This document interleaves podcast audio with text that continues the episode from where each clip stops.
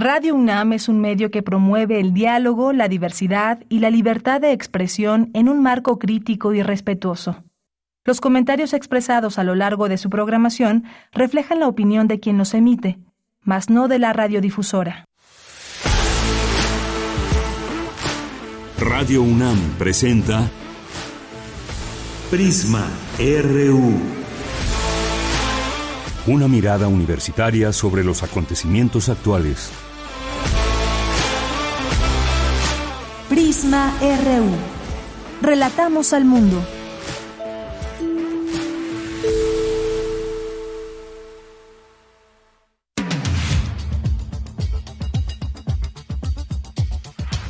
Muy buenas tardes, muchas gracias por acompañarnos aquí en Prisma RU. Estamos listos con la información. Hoy vamos a conversar sobre, eh, bueno, con un experto en los temas de China, que es el doctor Enrique Dussel Peters. Eh, China advirtió que Estados Unidos cargará con la responsabilidad y pagará el precio por la visita de la presidenta de la Cámara de Representantes estadounidense, Nancy Pelosi. Pero, ¿qué es lo que está en juego? ¿Por qué a China no le ha gustado esta visita? ¿Cuáles son los conflictos históricos que hay? Entre estas dos naciones. Bueno, pues tendremos aquí los detalles con el doctor. Es, por supuesto, un tema internacional muy relevante.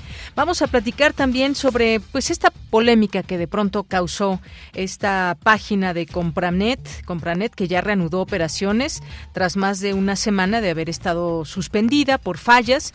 Esta eh, Compranet es una plataforma pública o es la plataforma pública de compras del gobierno federal que presentó un error derivado de un problema de espacio de almacenamiento de datos. Vamos a conversar con el doctor Ernesto Bravo, que es académico del Instituto de Investigaciones Económicas, sobre este tema.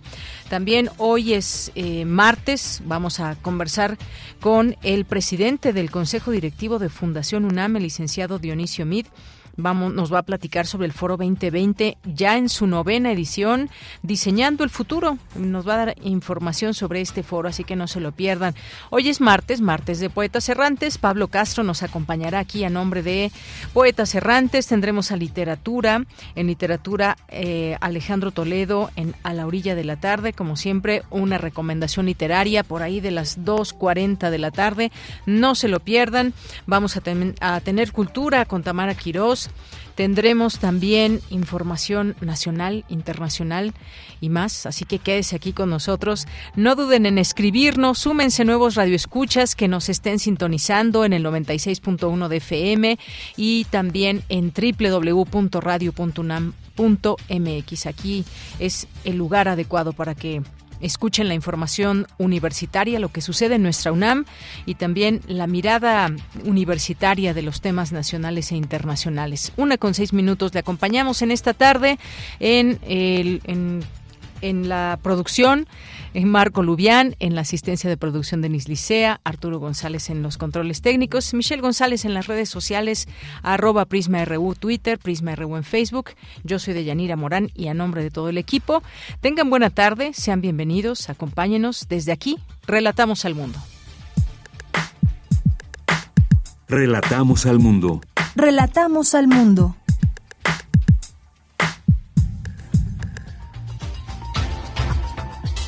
Una con siete minutos en la información universitaria de este día 2 de agosto, la UNAM mantiene su compromiso para seguir desarrollando investigación en el área de cómputo e inteligencia artificial, aseguró el rector Enrique Graue al inaugurar el Foro de Inteligencia Artificial Primeros Resultados.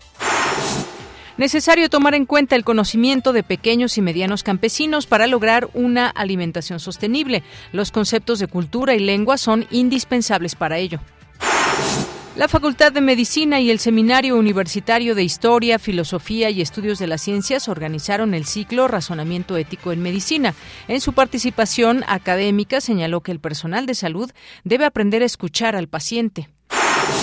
Fíjense este punto, qué importante, escuchar al paciente, darle su debido tiempo, cuál tiene que ser esa relación paciente-doctor. Muy importante, le tendremos esta información más adelante. Desde la estación noroeste de la UNAM, en Tijuana, investigadores reflexionan temas comunes que atraviesan fronteras. Le platicaremos de qué se trata. Y en la información nacional, Rogelio Ramírez de la O, secretario de Hacienda, señaló que el paquete contra la inflación ha reducido en 2.6 puntos porcentuales la inflación general desde que se implementó en mayo pasado. Escuchemos. Que sin este paquete la inflación habría sido 2.6 puntos porcentuales mayor a lo que hoy es de 8.16. Por eso es que, entre otras razones, la inflación de México está más baja que la de otros países, incluyendo Estados Unidos. Y esta es una gran diferencia porque sin este paquete y con ese mayor porcentaje de inflación, lo primero que habría caído fuerte es el consumo de los hogares. Al caer el consumo de los hogares, cae el volumen de ventas, cae eh, el IVA, cae todo el movimiento económico y al mismo tiempo el Banco de México tiene que subir más la tasa de interés y ahí aumenta el costo de la deuda pública y el costo de las hipotecas y el costo de las tarjetas de crédito y el costo de la deuda privada. Es decir, este paquete está cumpliendo muchas funciones y estos recursos que están utilizados en el paquete no tendrían un mejor uso que utilizarlos aquí. Un paquete con muchas funciones, dice Rogelio Ramírez de la O, secretario de Hacienda. Y en el tema de salud, el subsecretario en este ramo, Hugo López Gatel, aseguró que la quinta ola de COVID-19 en México tiene una tendencia clara a la reducción. Escuchemos.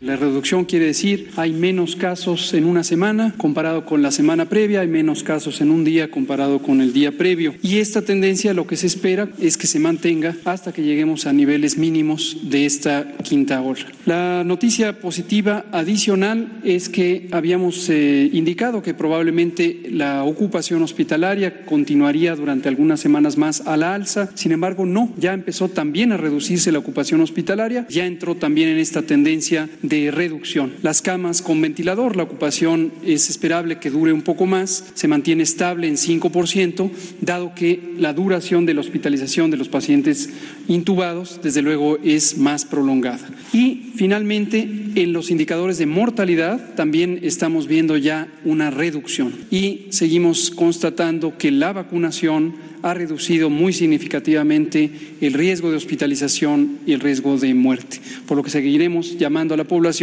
a que se vacune.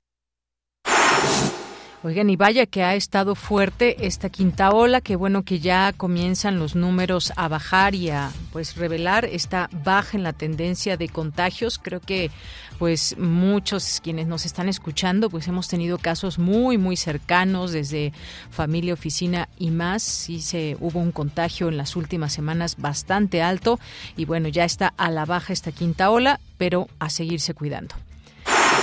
Y en la información, en más información, la Coordinación Nacional de Protección Civil informó que en septiembre se llevará a cabo el Simulacro Nacional 2022. El gobierno federal exhortó a las instituciones públicas y privadas a nivel nacional a involucrarse en el simulacro que se realizará el 19 de septiembre a las 12 con 19 minutos. Y en la información internacional, la presidenta de la Cámara de Representantes de Estados Unidos, Nancy Pelosi, llegó hoy a Taiwán pese a las amenazas de China. El Ejército Popular de Liberación se encuentra en alerta máxima y advirtió que realizará una serie de operaciones militares para contrarrestar y frustrar la interferencia de fuerzas externas y los intentos separatistas de independencia de Taiwán. El presidente de Estados Unidos, Joe Biden, informó que el jefe de Al Qaeda, Ayman al-Zawiri, murió el sábado por la noche en un ataque con dron estadounidense en Afganistán. Nadie puede escaparse de la memoria del tiempo, ni hoy ni nunca. Le agradezco muchísimo al patriotismo de aquellos que sirven a Estados Unidos y las comunidades de contrainteligencia y de contraterrorismo. Ellos tampoco se olvidan nunca, esos hombres y mujeres que trabajan arduamente todos los días para que nuestro país esté seguro, para evitar tragedias futuras. Escúchenme bien claramente. Nosotros seguimos vigilantes y actuaremos y siempre haremos lo que sea necesario para asegurarnos que la seguridad de Estados Unidos, tanto nacionalmente como internacionalmente, se cumpla. Hoy recordamos la pérdida de muchas personas y nosotros nos comprometimos y juramos que nunca vamos a, dejar de defender a los habitantes de nuestra nación. Hoy en la UNAM, ¿qué hacer? ¿Qué escuchar? ¿Y a dónde ir?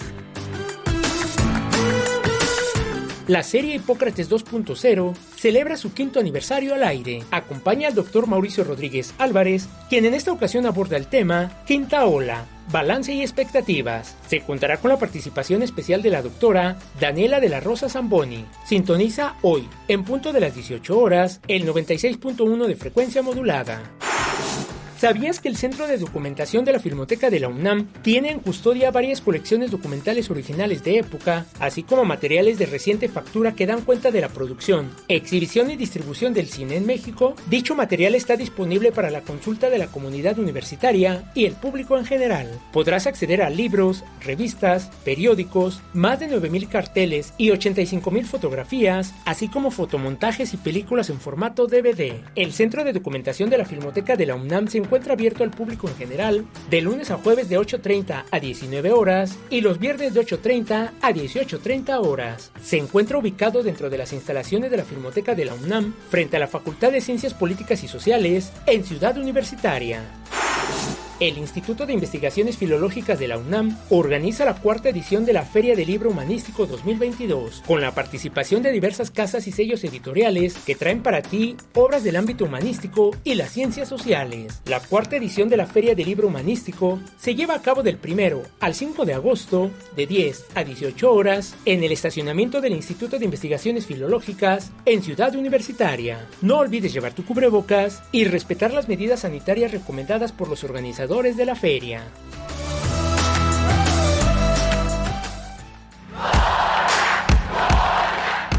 Campus RU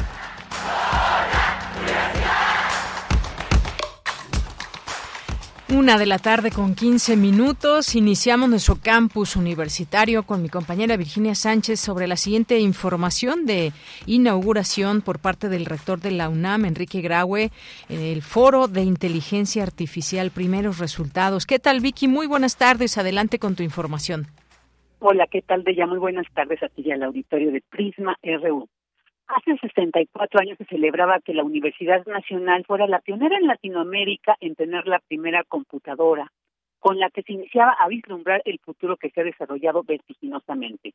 Hoy la UNAM cuenta con 92 mil computadoras conectadas a la red cibernética y 12 centros o programas educativos y de investigación en el área de cómputo e inteligencia artificial, con lo que se mantiene el compromiso para avanzar en este rumbo. Así lo señaló el rector de la UNAM, Enrique Graue, durante la inauguración del Foro de Inteligencia Artificial Primeros Resultados. Escuchemos. Es un compromiso que tenemos que asumir con toda fortaleza. Los datos han crecido vertiginosamente. Hay quien sostiene que en los últimos años casi el 90% de los datos existentes han sido generados. Es una industria crece también en lo económico en forma vertiginosa. Para el 2030 se espera que esta industria genere 5.5 billones de dólares y que el uso de la computadora haya disminuido en un 4% el efecto de gases invernadero. Entonces, sí tenemos que sumarnos en forma muy decidida y la universidad está absolutamente convencida de ello. Prueba de esto es que hemos puesto sus esfuerzos en la generación de nuevos edificios y espacios educativos y en la creación de licenciaturas de Ciencias de Datos e Inteligencia Artificial. Por su parte, Ramsés Humberto Mena Chávez, director del Instituto de Investigaciones en Matemáticas Aplicadas y en Sistemas, resaltó la resiliencia y el compromiso de la alianza impulsada por Huawei México, la Sociedad Alemana de la Cooperación Internacional para el Desarrollo Sustentable, la Secretaría de Relaciones Exteriores y la UNAM para promover el desarrollo de las capacidades digitales en México. Escuchemos. Dada la inminente reorganización de nuestra sociedad, la participación de todos, eh, gobierno, academia y sector privado, en particular los expertos en tecnología, es imperante. Educar y construir un mundo conectado e inteligente, así como vigilar el buen uso de los desarrollos y las capacidades digitales, por supuesto siempre siendo respetuosos y atentos a nuestra sociedad y medio ambiente, es una labor conjunta que solo se logra con iniciativas y alianzas como esta. En ese sentido, anunció la próxima apertura en el Instituto del nuevo laboratorio de docencia Huawei para seguir impulsando estas disciplinas en el país. En tanto, Dora Luz Flores Gutiérrez, profesora e investigadora de la Facultad de Ingeniería, Arquitectura y Diseño de la Universidad Autónoma de Baja California, resaltó la importancia de los algoritmos de inteligencia artificial y el acceso a recursos de cómputo de alto desempeño para proyectos como el que ella representa, el cual contribuye a la identificación y predicción de las farmacoresistencia impagenoma completo de tuberculosis, un problema de salud pública global. Mientras que Patricia Dávila Ganda, secretaria de Desarrollo Institucional, destacó el resultado de esta alianza estratégica que generó la primera convocatoria en 2021 para promover proyectos que coadyuvaran en la recuperación sostenible de nuestro país en un contexto de pandemia y cuyos primeros resultados y avances se presentarán en este foro. Escuchémosla. Aplaudo, por supuesto, la iniciativa de la Alianza y sus esfuerzos en generar mayores eh, capacidades en el capital humano de las universidades del país para enfrentar los constantes cambios tecnológicos y los retos digitales, económicos y sociales. Cabe mencionar que durante esta inauguración también estuvieron presentes Leonardo Lomelí Vanega, secretario general de la UNAM, William Lee Aladín, coordinador de la investigación científica, así como Sao Jinping, presidente regional de Huawei Latinoamérica, y Marcelo Ebrard Casobón, secretario de Relaciones Exteriores. Finalmente decir que este foro se puede seguir en el canal de YouTube de UNAM Digital. Bella, esta es la información. Muchas gracias, gracias Vicky, gracias por esta información. Buenas tardes. Muy buenas tardes. Nos vamos ahora con Dulce García. Necesario tomar en cuenta el conocimiento de pequeños y medianos campesinos para lograr una alimentación sostenible, señala experta. Cuéntanos, Dulce, muy buenas tardes. Así es, Deyanira, muy buenas tardes a ti al auditorio. Deyanira, el pequeño y el mediano campesino han logrado apropiarse de los ecosistemas y por ello son quienes mejor han entendido la necesidad de equilibrio que se tendría que pensar a la hora de concebir la sostenibilidad. Sin embargo, han sido poco escuchados.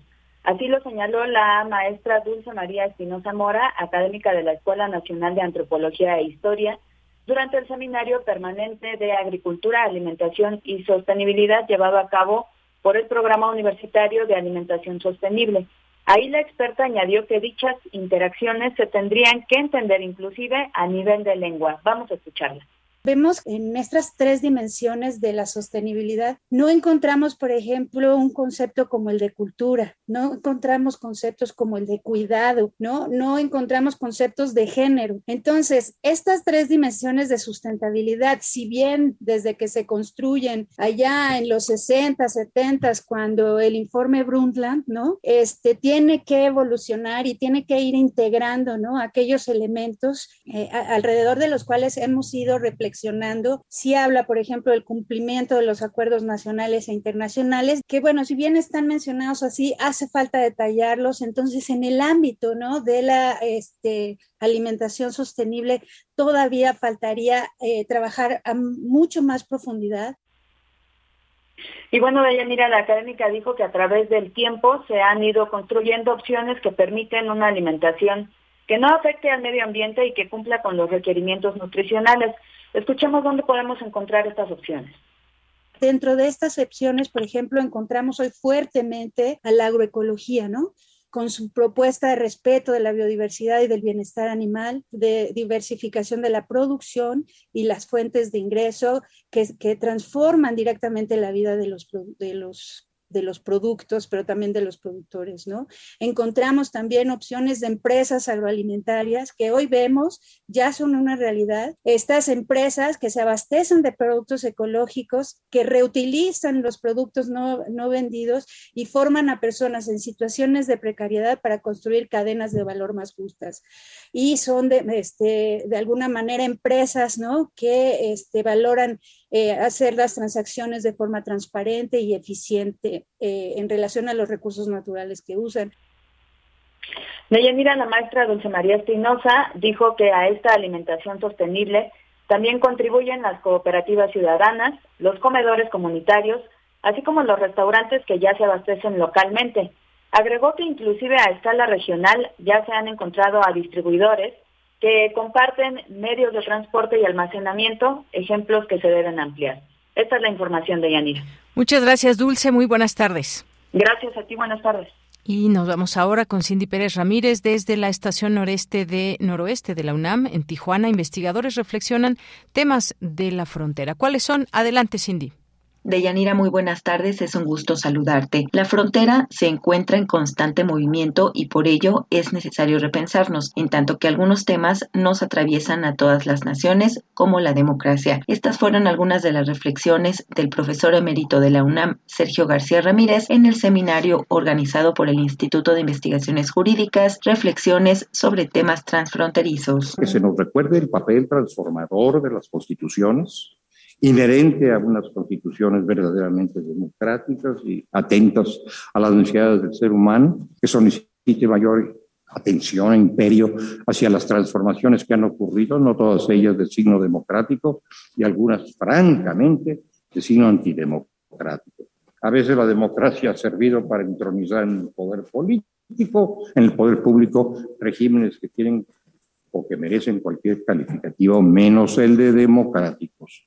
Si esto está sucediendo en Europa, lo deploramos, mala, pero ciertamente además de Europa está sucediendo en América y mucho más cerca de nosotros de lo que a veces pensamos. En su intervención, María Marván Laborde, secretaria académica del Instituto de Investigaciones Jurídicas, señaló que es necesario discurrir nuevas formas de reconstruir nuevos caminos democráticos tras la aparición de autocracias. En lo que quizá ahora como la democracia participativa que no puede renunciar a la democracia eh, representativa sería una verdadera entre falacia e ilusión y oferta populista decir que renunciamos a la democracia representativa, pero no nos podemos vencer frente a los argumentos de los populismos diciendo que ahora la representación es directa entre el carisma del líder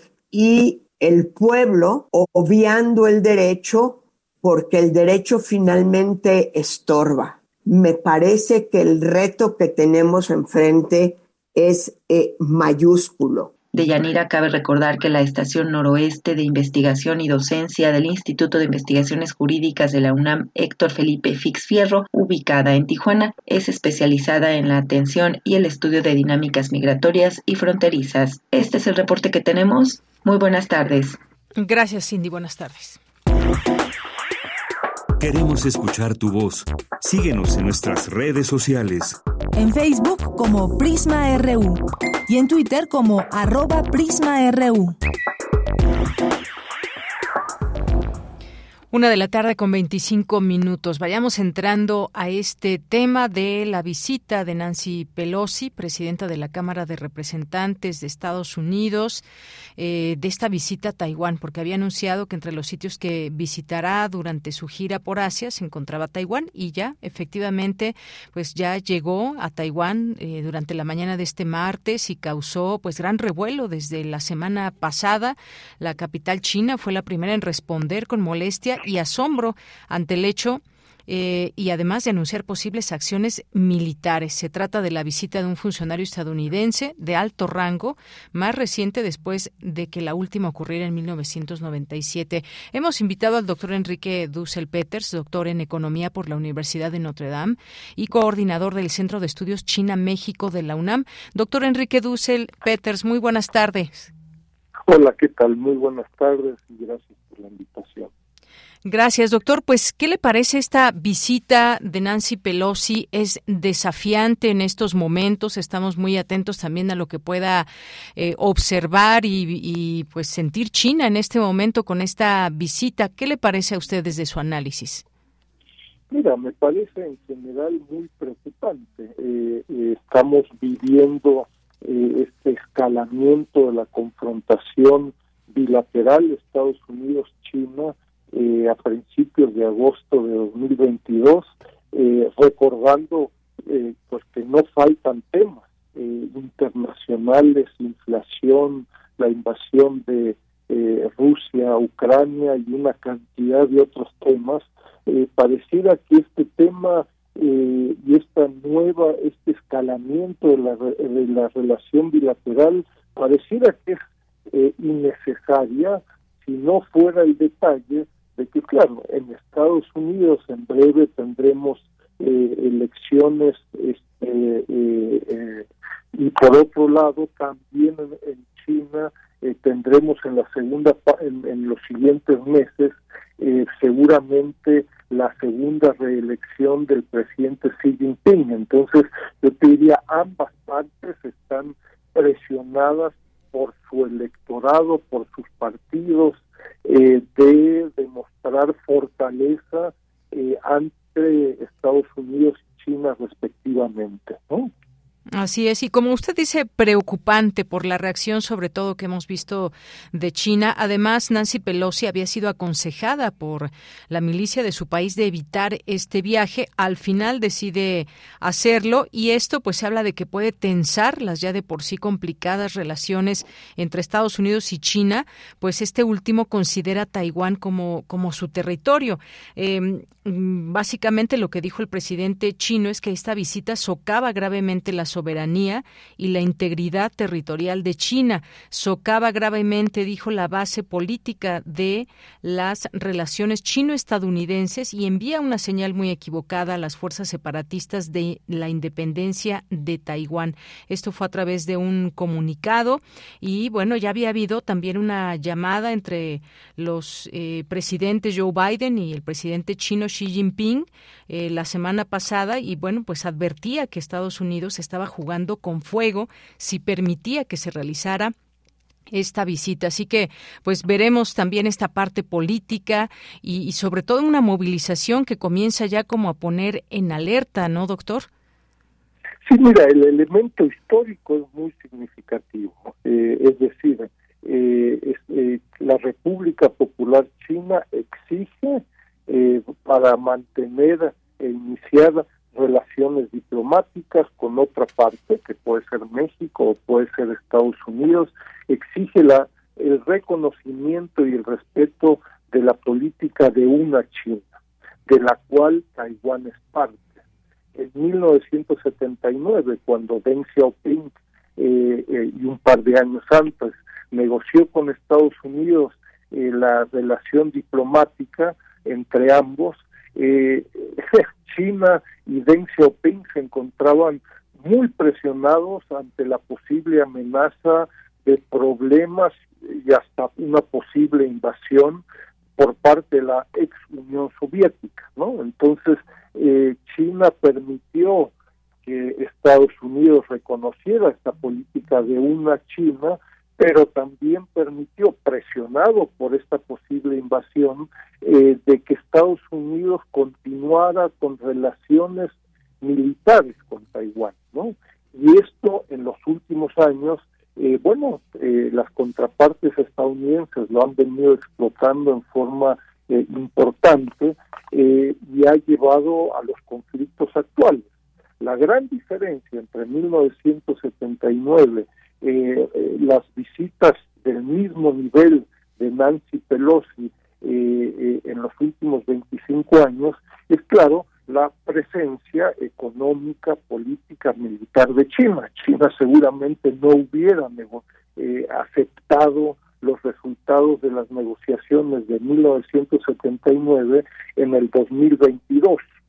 Por eso es que también una muy fuerte reacción, no solo verbal, eh, ante la visita de Nancy Pelosi, sino que ayer enviaron ahí un grupo de casas, ¿no? Eh, al territorio de Taiwán, que China, como bien señalaba, eh, considera su territorio nacional, ¿no? Es parte de su soberanía nacional, pero incluso hoy anunció, ya cuando se supo que Nancy Pelosi iría o ya estuvo o está en Taiwán, eh, que va a iniciar con una serie de masivos ejercicios militares eh, en territorio cercano a Taiwán, ¿no? Entonces, eh, en fin, China considera a Taiwán como parte de su territorio y llega un altísimo funcionario de Estados Unidos a su territorio sin el beneplácito eh, del sector público chino. ¿no? Eh, estamos ante una situación,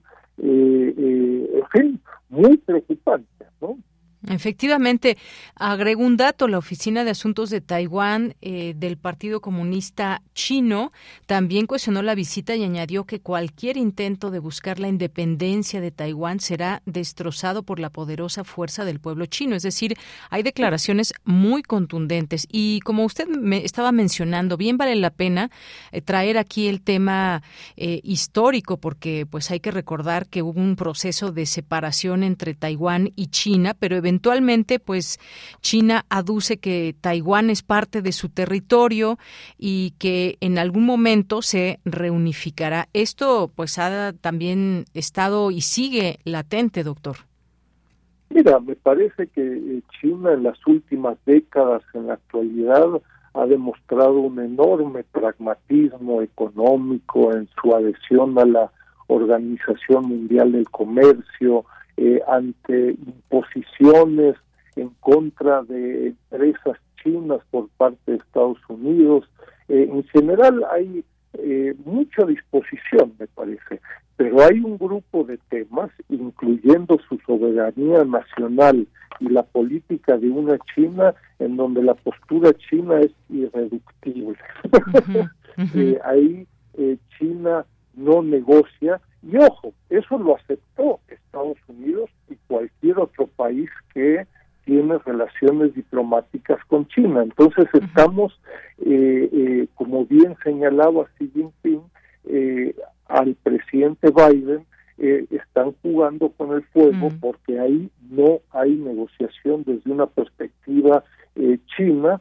Ayer el, el, el secretario de Estado Blinken de Estados Unidos trató un poco de distanciarse de Pelosi, señalando que esa no es una visita de Estado mm. y del Ejecutivo estadounidense, sino que prácticamente una visita personal, ¿no? y el Ministerio de Relaciones Exteriores chino eh, escala ese comentario y señala que es una visita turística de Nancy Pelosi. Pues no es tanto como turística, pues como estamos viendo, y tiene un profundo sentido eh, simbólico a lo que reacciona eh, China en términos militares, ¿no? Entonces, eh, llama la atención, yo me parece a mí hasta el fracaso de la diplomacia, ¿no?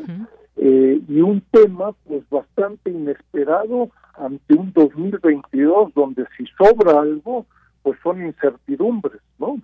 Mm, efectivamente, y bueno, pues sí, es que de alguna manera ambas naciones, Taiwán, China, pues han vivido en una relativa calma y tensiones que eh, son evidentes de pronto, pero esta visita efectivamente que no es de turismo, uno se pregunta, ¿fue una decisión unilateral o qué pretende en todo caso Estados Unidos o habremos de decir Nancy Pelosi con esta, con esta visita? ¿Cuál es la pretensión de llegar en una visita de este tipo con estas características a Taiwán, doctor?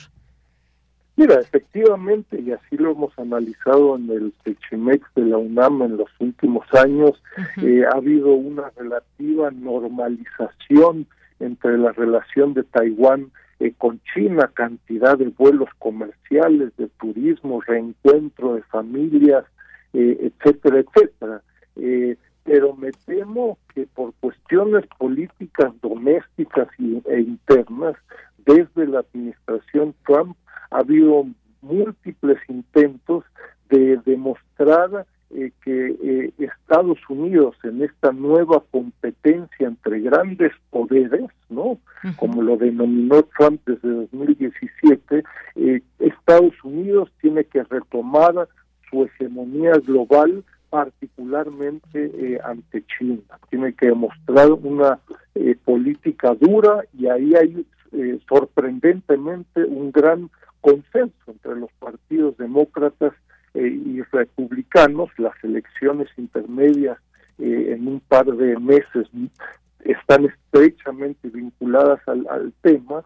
entonces, en fin, causas domésticas en Estados Unidos, demostrar fortaleza por parte de los dos partidos parecieran ser un tema atractivo en el electorado estadounidense eh, y de nuevo la respuesta china, a diferencia de muchos otros temas, es irreductible. Muy bien, bueno, pues daremos seguimiento, por supuesto, a este tema. Muy interesantes ahí declaraciones y sobre todo contundentes de parte de, de China en torno a estar muy atenta y frustrar, frustrar cualquier posibilidad o intento separatista de independencia de Taiwán. Vemos ahí las piezas, vamos a ir viendo cómo se mueven, doctor. Por lo pronto, pues muchas gracias por su análisis. No sé si quiere agregar algo más. No, solo imaginarnos, yo le diría al auditorio, imaginarnos que desde una perspectiva china, eh, un país, o sea, ingresa a un país un altísimo funcionario, en este caso Nancy Pelosi, sin el beneplácito de las autoridades nacionales, ¿no? Eh, esa es la perspectiva china eh, y por ello esta reacción eh, tan contundente, ¿no? Así es, doctor. Pues muchas gracias, gracias por este análisis, este comentario. Muy buenas tardes.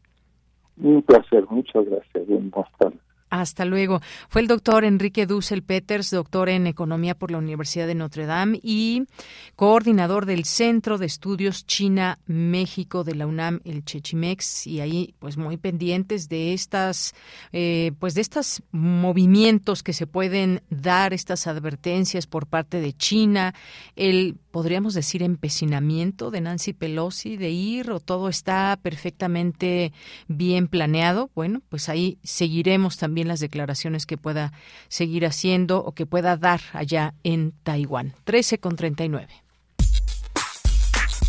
Prisma RU. Relatamos al mundo. Bien, y pues quizás ya escucharon algunos de ustedes este tema de Compranet y que estuvo fuera de operaciones desde el 15 de julio por un error. Eh, se habla derivado de un problema de espacio de almacenamiento de datos en la infraestructura. Compranet ya reanudó operaciones eh, desde el día de ayer tras estar suspendida más de una semana debido a fallas y se hizo, pues bueno, mucha polémica también en torno a esto. ¿Qué es Compranet? Pues es la plataforma pública de compras del gobierno federal que fue puesta ya en marcha en su totalidad para eh, su uso por la Administración Pública Federal, las unidades compradoras y proveedores, así como contratistas. ¿Esto qué significa el que haya estado eh, suspendida por fallas que ahora se informa por parte de la Secretaría de Hacienda? Platiquemos con el doctor Ernesto Bravo, que es académico del Instituto de Investigaciones Económicas, con especialidad en estudios hacendarios y del sector público, sus líneas de investigación, economía financiera doctor Ernesto, muy buenas tardes, bienvenido a, Prisma RU de Radio UNAM. Gracias, Deyanira, muy buenas tardes, pues aquí a tus órdenes. Gracias, doctor. Pues, eh, ¿cómo ve esta, eh, esta página de Compranet que causó polémica y sobre todo, bueno, pues a lo que significa esta página, esta plataforma que es pública y que siempre tiene que estar al día? Yo en este momento, pues la tengo ya aquí abierta, esta página que depende de la Secretaría de Hacienda. ¿Por qué tanta polémica? ¿Qué ve usted en, en esto que sucedió con Compranet? Sí, eh, pues fue una falla técnica importante, no se tenía precedentes de esto. Desde 1997 que está eh, en funcionamiento, bueno, de hecho la página se crea en 96, pero ya formalmente dando pie a las licitaciones, eh, empieza esto a funcionar en 1997 y no se tenía un precedente de fallas con esta magnitud de días, ¿no? Estamos hablando de cerca de 16 días en la que la, el espacio estuvo eh, deshabilitado. Y no es trivial, digamos, esta falla porque eh, pues son 200 instituciones federales que ahí realizan eh, sus transacciones, sí, en términos de compras y de licitaciones. Y bueno, pues estamos hablando que por ejemplo el año pasado se adjudicaron 173.505 contratos por un monto de cercano a los 473 mil millones de pesos en un estimado diario de 400 compras diarias con un importe de poco más de 2 millones de pesos por compra. Eso hace más o menos un monto de mil millones de pesos diarios que se dejaron de encauzar por esta vía electrónica y que eh, pues tuvieron que ir, en este caso, a la Secretaría de Hacienda y también a la Secretaría de la Función Pública, los interesados, recurriendo a un trámite mucho, muy eh, engorroso, pero sobre todo que va en un contrasentido a lo que precisamente Compranet eh, pretende, ¿no? Que es el combate a la corrupción, la eficientización de este tipo de procesos para darle cumplimiento al artículo 134, así como a las leyes de adquisición de arrendamientos y servicios de la Administración Pública Federal y la Ley de Obras Públicas y de Servicios.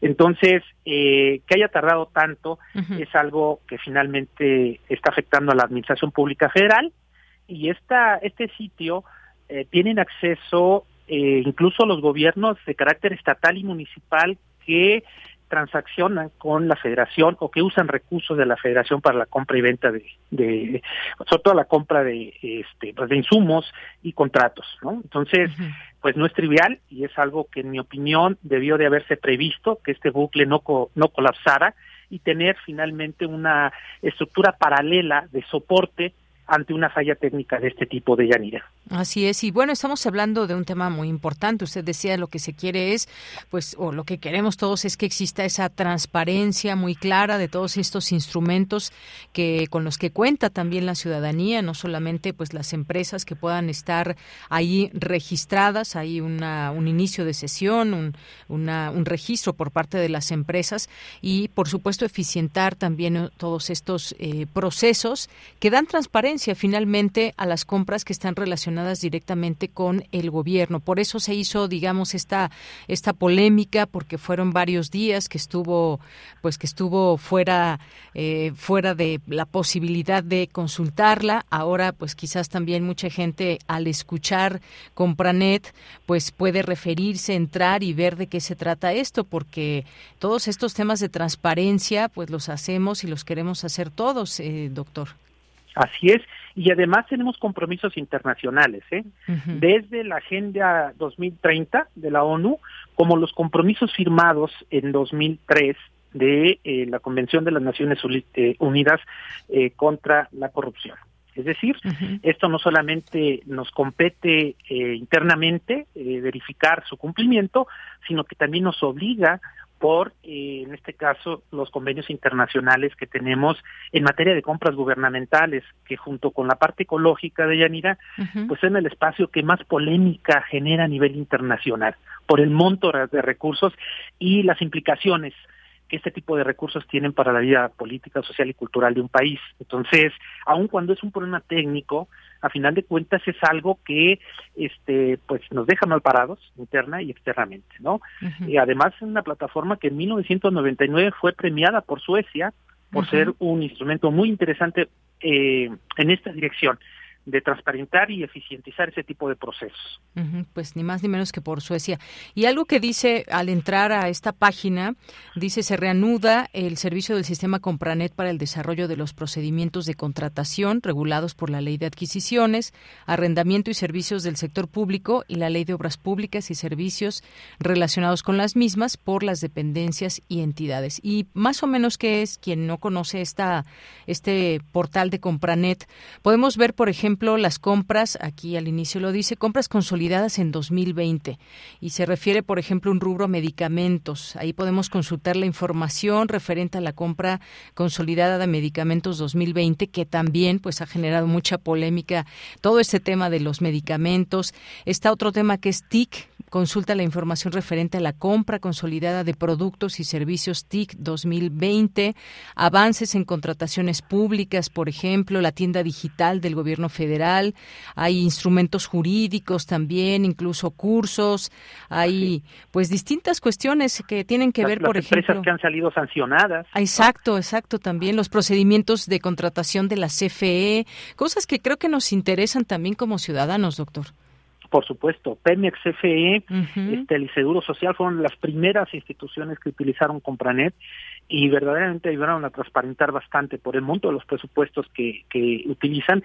Y este concepto de las compras consolidadas es muy importante porque evita las duplicidades. Entonces estás conociendo concretamente cuál fue el uso del presupuesto que, en materia de salud, por ejemplo, o para compras de medicamentos, realmente se ejerció, ¿no? Entonces, en realidad es un instrumento eh, financiero y, fiscal, contable, muy importante para, para conocer el desempeño este, ya en materia de adquisiciones de la Administración Pública Federal. Efectivamente, lo que usted también mencionaba, proveedores y contratistas sancionados, ¿por qué son sancionados? Las investigaciones de mercado del, del IMSS, hay una parte importante, sí, sí, este, eh, ahorra muchos costos de transacción para proveedores y contratistas porque prácticamente se hace la investigación de mercado, ¿no? Aun cuando tiene algunas, este, finalmente deficiencias porque estas eh, investigaciones de eh, mercado pues ponen énfasis, por ejemplo, en el precio, ¿no?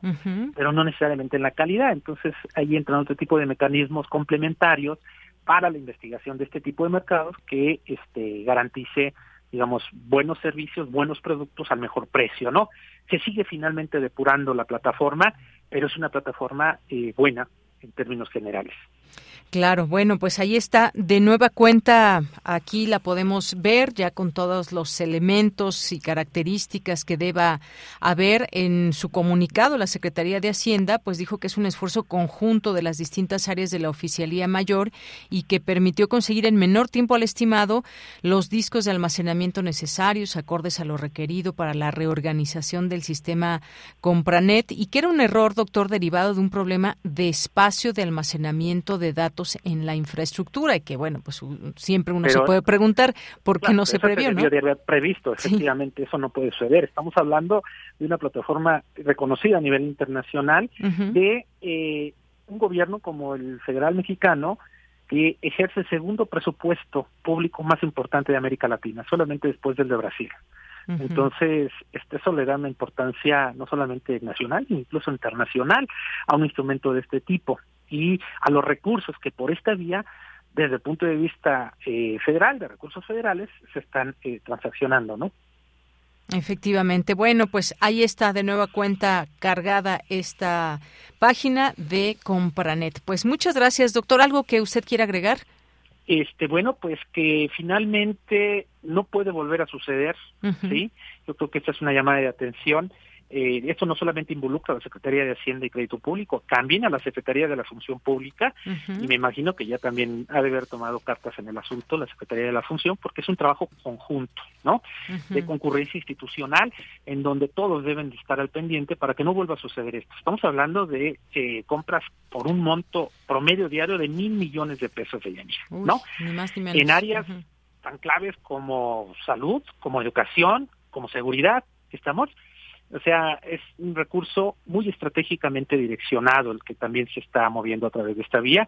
Por lo tanto, no puede haber una suspensión de, pues, ¿cuántos días fueron? este, más de dos semanas, ¿verdad? Y yo creo que en ese sentido la UNAM puede ayudar bastante. Tenemos eh, la capacidad digamos, logística, la asesoría técnica suficiente para asesorar a, la Secretaría y pudiese ser, finalmente acercarse para corregir un problema de este tipo y ayudar eh, pues a la plataforma y finalmente a la institución y al país, ¿no? Para que esto no se detenga. Efectivamente, bueno, pues sí, desde el 15 de julio que presentó este error la página. El 15 de julio a las 4 de la tarde, ¿no? Mm, y se restituye ayer, este, primero de agosto a las, pues prácticamente al mediodía, a las 12, ¿no? Así es, doctor, pues muchas gracias, gracias por sus comentarios sobre este tema tan importante. A usted, Dayanira, y al público Radio Escucha. Hasta luego. Muy buenas tardes. Doctor Ernesto Bravo, académico del Instituto de Investigaciones Económicas, especialidad en estudios hacendarios y del sector público, y esta página de Compranet. Si ustedes escucharon toda esta polémica, pero no conocen muy bien esta página, los invito a que se metan a esta página y conozcan mucho más de cerca las posibilidades que dan de conocer, de saber. Es compranet.hacienda.gov.mx. Continuamos. Nacional RU. Otro tema que no podemos perder de vista es el que se refiere al tren Maya. El tren Maya que sigue actividades, que ha habido suspensiones y que ha habido también una serie de acciones en torno a él. Hay activismo también preocupado por eh, ciertas zonas, sobre todo, sobre todo, digo, el tramo 5 de este tren. Y este lunes el presidente Andrés Manuel López Obrador decretó la expropiación de 36 inmuebles privados con una extensión de más de 109 hectáreas para la construcción del tramo 5 del tren Maya, con lo que el proyecto también continúa su marcha. Hay que mencionarlo de esta manera. Se trata de inmuebles que se localizan en los municipios de Solidaridad, Benito Juárez, Puerto Morelos y Tulum en Quintana Roo y de acuerdo con la Secretaría de Desarrollo Agrario, Territorial y Urbano se cubrirá el monto de la indemnización. Bueno, pues sin duda muy polémico todo esto también sobre el tren Maya y también agregan estas informaciones que de hecho en el decreto publicado en la edición vespertina del Diario Oficial de la Federación se establece que se pagará en términos de la ley a quienes acrediten su legítimo derecho de conformidad con los avalúos que emita el Instituto de Administración y avalúos de bienes nacionales. Sí, nos interesaría también saber qué tipo de inmuebles son, quiénes son los dueños. A su vez, el documento precisa que tanto Fonatur como Sedatu se, coordinará, se coordinarán ante la Secretaría de Hacienda y Crédito Público para solicitar las erogaciones que deban cubrirse con motivo de la entrada en vigor de este decreto. Se expropia por causa de utilidad pública una, una superficie de 1.093.118.93 metros cuadrados a favor de la Federación para ejecutar el tramo 5 subtramos norte y sur del proyecto del Tren Maya, correspondiente a 36 inmuebles de propiedad privada. Bueno, cabe señalar también que eh, pues eh, cada semana también se da un, un avance ahí en la mañanera de lo que eh, es el avance de este tren Maya, en cómo va en la construcción, localidades cercanas a la ruta del tren, eh, cómo se va trabajando sobre estos distintos tramos. Habla, por ejemplo, dice esta cuenta del tren Maya, además de un mínimo impacto ambiental, el tren Maya representa un modelo de desarrollo que ayudará a controlar daños causados por obras de infraestructura anteriores. Digo, finalmente, pues tenemos esta información es una fuente oficial, este Twitter del tren Maya, dado que, pues bueno, nos gustaría platicarlo aquí siempre y, e insistimos con tener el micrófono abierto para, pues, hablar de este tren tanto la parte oficial como detractores que pueda y que hay sobre esta construcción. También dice esta cuenta, para bienestar del pueblo, el tren Maya avanza en el tendido de vía, estaciones, introducción de fibra óptica, cableado eléctrico y protección del patrimonio. El hashtag es súbete al tren. También dice, como nunca antes, con el proyecto del tren Maya se apoyan las investigaciones del INAH del Instituto Nacional de Antropología e Historia en el sureste, protegiendo el patrimonio histórico y arqueológico.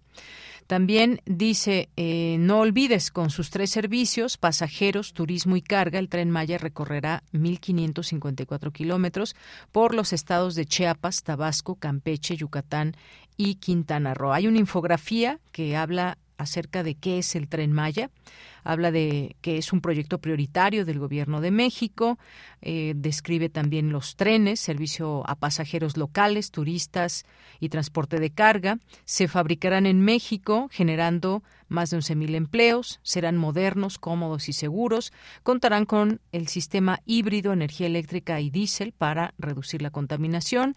La inversión pública y empleos, también agrega esta infografía, el tren Maya es actualmente el principal generador de empleos en el sureste mexicano, más de 100.000 empleos en Chiapas, Tabasco, Campeche, Yucatán y Quintana Roo, gran obra de inversión pública sin endeudamiento, será operado por una empresa del Estado mexicano para que los beneficios vayan a las comunidades. ¿Qué más dice esta infografía? Fortalecimiento del medio ambiente, se reforesta el sureste con casi 500 millones de árboles del programa Sembrando Vida, áreas naturales, se centrará, se creará el Parque del Jaguar en Tulum y se ampliarán en Calakmul y Nuevo Uxmal. Los cenotes y los y ríos subterráneos son protegidos.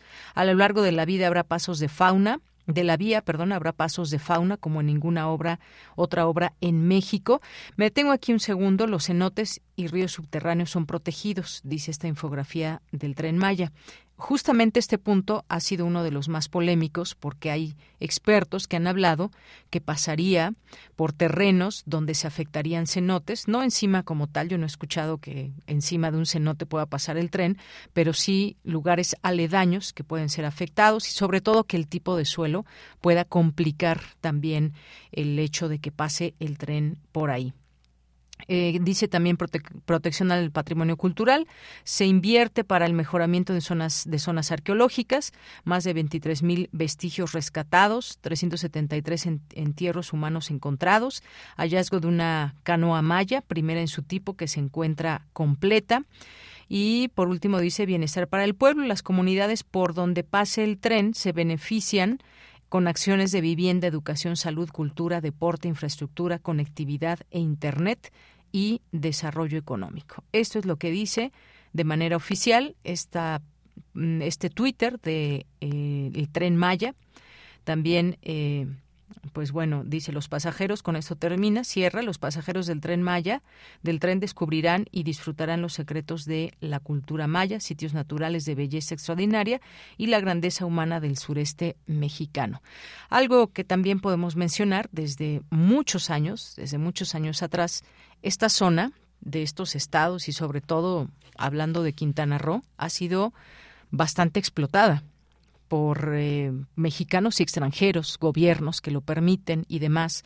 Esta, y uno se pregunta, ¿será una obra más también em, que tenga pues esta, este impacto del medio ambiente? Ya tenemos una zona bastante hecha a la que se puede acceder en estos lugares. Me centro en Quintana Roo, insisto, justamente por las bellezas naturales que hay. Para llegar a muchos hoteles se debieron haber hecho y se hicieron caminos, trechos, brechas en plena manglares, en selva eh, de esta zona para llegar a esas playas que se vuelven privadas. Bueno, pues este es un proyecto quizás más o un proyecto importante, un proyecto de este sexenio. Seguiremos en el tema, por supuesto, hablando y dando voz a eh, pues las diferentes voces que pueda haber en todo ello, como aquí eh, tratamos de hacerlo y ya lo hemos hecho con voces que son bastante críticas con el tren Maya y hoy, pues bueno, algunos datos que da el propio gobierno. Bien, pues muchas gracias eh, por continuar con nosotros. Vamos a hacer un corte. Ya son las dos de la tarde en punto. Tenemos que ir a un corte y regresamos a la segunda hora de Prisma RU. Tu opinión es muy importante escríbenos al correo electrónico prisma.radiounam@gmail.com.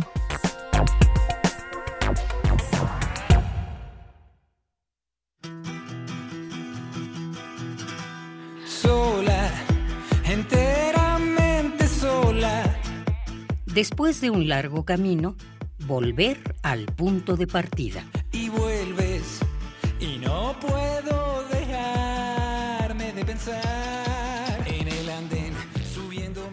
Este tren te llevará a la fusión musical del global pop.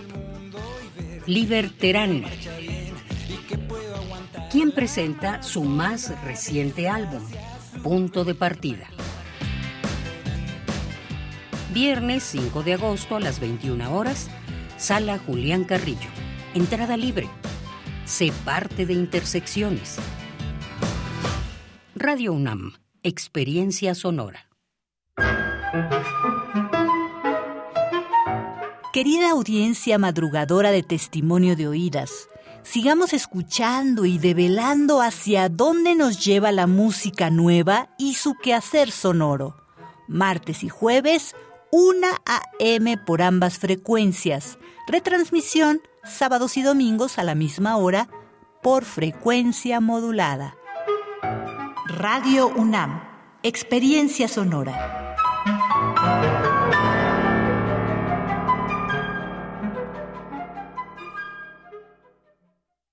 Las niñas, niños y adolescentes de México tenemos un superpoder. No, no es volar, ni una supervelocidad. Nuestro superpoder es que nuestra voz se escuche en todo México. ¿Y sabes para qué nos sirve? Para que quienes toman decisiones en este país nos escuchen y juntos podamos moldear un mejor futuro. Escucha nuestras voces en los resultados de la consulta infantil y juvenil 2021 que organizó el INE en INE.mx. Mi INE es valioso porque nos escucha y nos une. ¡Uy! A ese coche se lo llevó el agua. En temporada de lluvias hay que tomar precauciones. Nunca cruzar la corriente en una inundación. Tan solo 50 centímetros de agua pueden llevarse un coche. Consulta los pronósticos del Servicio Meteorológico Nacional. Ten una mochila de emergencia. Agua potable. Protege tus documentos. Y hazle caso a las alertas de protección civil. Esta temporada de lluvias y ciclones, juntos nos protegemos mejor. La Conagua y el Servicio Meteorológico Nacional te informan por tu seguridad. Gobierno de México.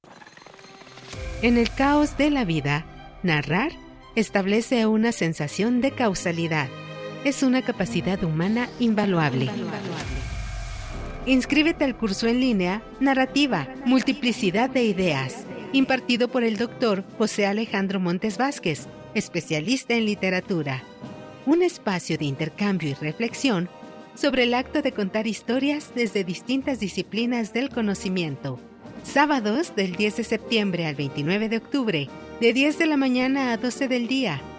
Informes e inscripciones al correo cursosunam.gmail.com. Pregunta por los descuentos vigentes. Radio UNAM. Experiencia sonora.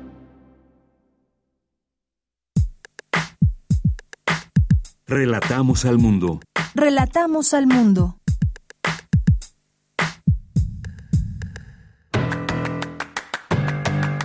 Mañana en la UNAM, ¿qué hacer?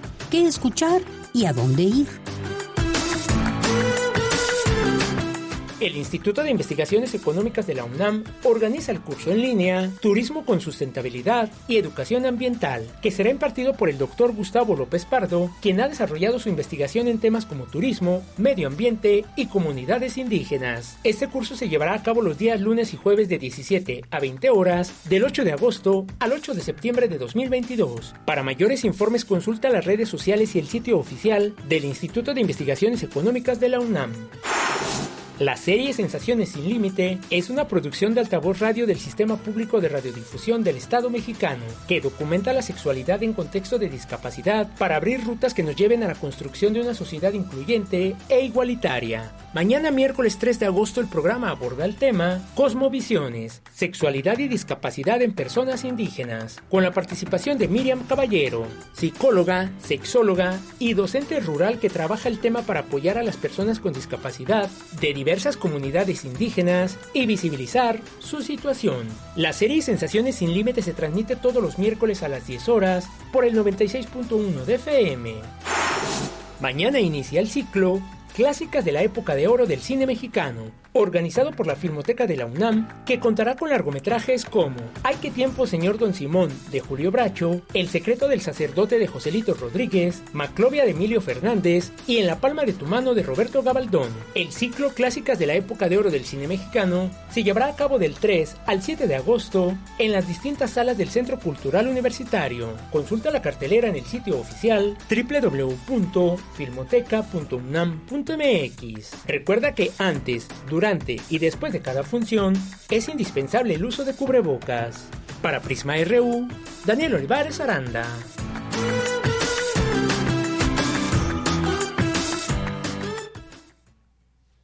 Bien, pues continuamos, continuamos aquí, ya estamos de regreso en esta tarde, en esta segunda hora, dos con seis minutos, en este martes 2 de agosto. Muchas gracias por su atención a través de 96.1 de FM y a través de www.radio.unam.mx. Pues muchísimas gracias eh, por continuar y tenemos ya pues los saludos a quienes nos están escuchando y que nos escriben a través de nuestras redes sociales, lo cual siempre nos da un gusto enorme poderles enviar saludos y saber que están siguiendo esta transmisión.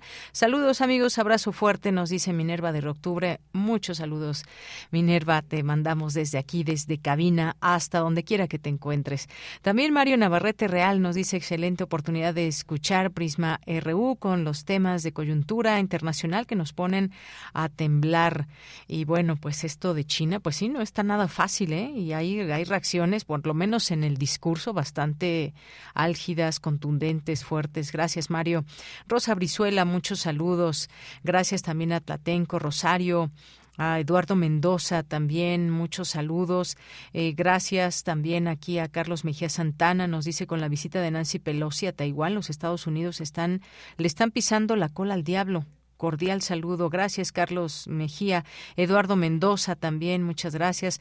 A nuestros amigos del Instituto de Investigaciones Económicas también, muchas gracias. Y seguimos ahí también y les invitamos a que sigan sus redes también. IIS-UNAM, Instituto de Investigaciones Económicas.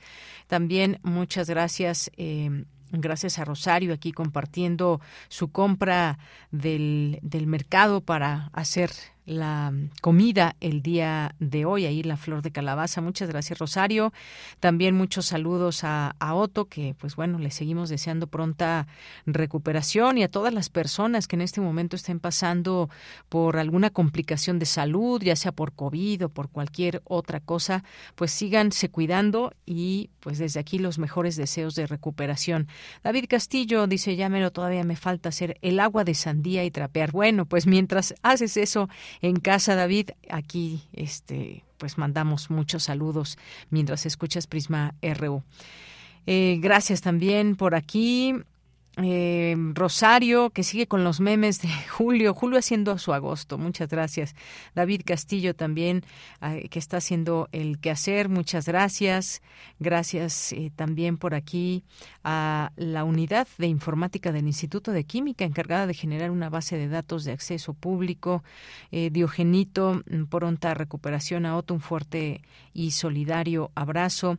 La Lombardo también, Kairi NM, muchas gracias. Paloma G. Guzmán, eh, la doctora Ana García, muchas gracias también, Verónica Morales, Gerardo Jiménez, muchas gracias aquí a quienes se suman en esta sintonía del 96.1 de FM, esta frecuencia de Radio UNAM, una de las frecuencias de Radio UNAM. Recuerden que también tenemos AM y es el 860 de AM. Ricardo del Bosque nos escribe y nos manda saludos desde Ixtapaluca. Muchos saludos, Ricardo del Bosque, te mandamos hasta Ixtapaluca y a todas las personas que nos sintonicen fuera de la ciudad y aquí en la ciudad, donde quiera que se encuentren.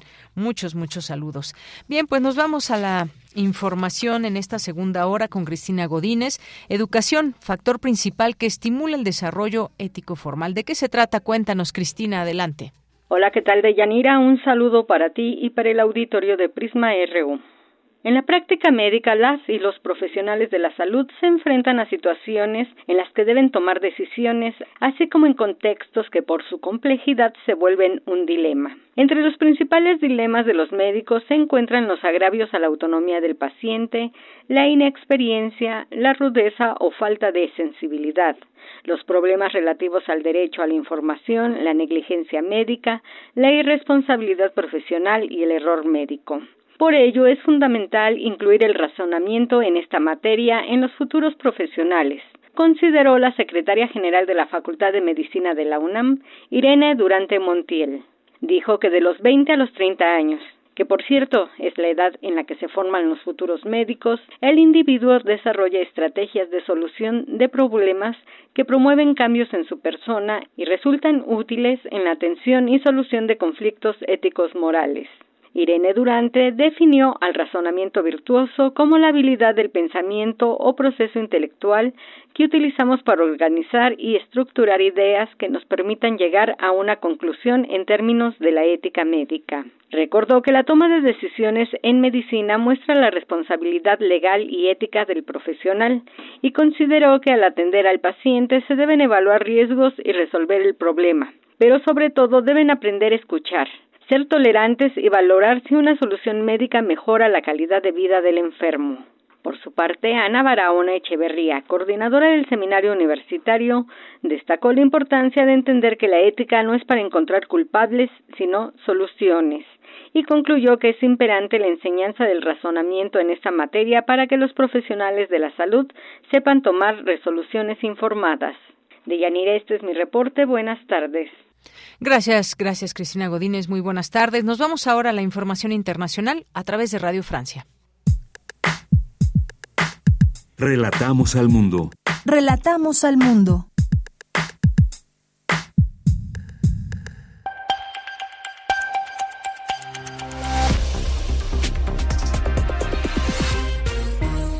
Bienvenidos al flash informativo de Radio Francia Internacional. Pilar Pérez en los controles técnicos. Es martes 2 de agosto. Noticias. Paola Ariza.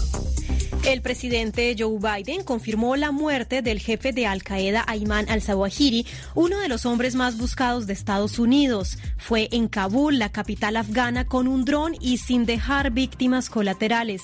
Biden celebró como un acto de justicia la muerte de Zawahiri, quien se le consideraba el cerebro de los atentados del 11 de septiembre de 2001 en Nueva York. Las tensiones entre Estados Unidos y China siguen en aumento a tal punto de que China advirtió hoy que Estados Unidos pagará el precio si la presidenta de la Cámara de Representantes, Nancy Pelosi, visita Taiwán.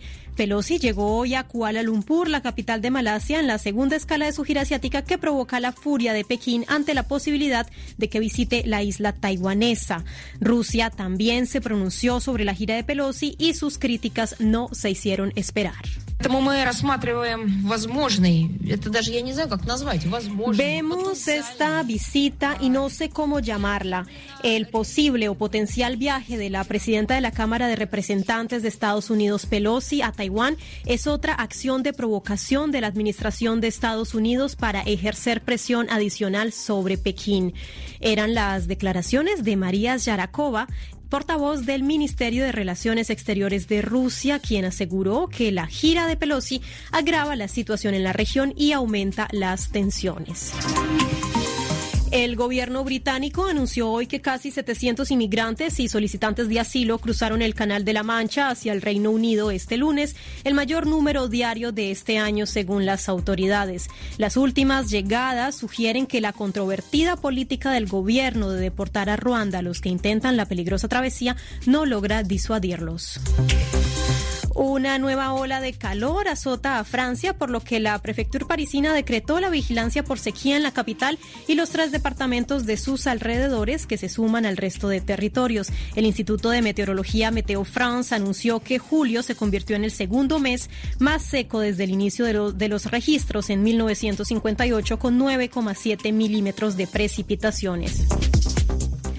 Uruguay, Argentina y Chile y Paraguay lanzaron hoy su candidatura conjunta para organizar el Mundial 2030. Es la primera vez que cuatro países se unen para albergar el mayor evento del fútbol. Y hasta aquí las noticias en RFI.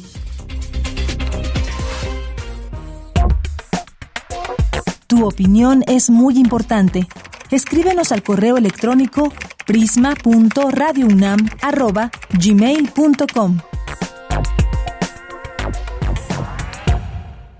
Dos de la tarde con 15 minutos. Un dato muy importante. En el año 2014, la Fundación UNAM, en conjunto con los responsables de los cinco consejos académicos de área y del bachillerato de la UNAM, tuvieron a bien crear el Foro 2020 como una iniciativa para promover un espacio de análisis e intercambio de ideas entre académicos, investigadores y amigos de la UNAM, con pues este propósito, como decíamos, de eh, pues ser una iniciativa que promueva un espacio de análisis con distintos temas temas. Hoy está con nosotros, nos da muchísimo gusto tenerlo aquí en Prisma RU de Radio UNAM, al licenciado Dionisio Mid, presidente del Consejo Directivo de Fundación UNAM, para hablarnos de este tema. ¿Qué tal, licenciado Dionisio Mid? Muy buenas tardes, bienvenido.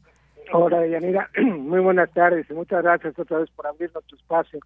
Pues, Efectivamente estamos armando nuestro próximo foro y como cada año pues nos abre la oportunidad de platicar con tu audiencia sobre este tema. Claro que sí. Diseñando el futuro, pues cuéntenos sobre este foro, por favor, y en este año, eh, licenciado.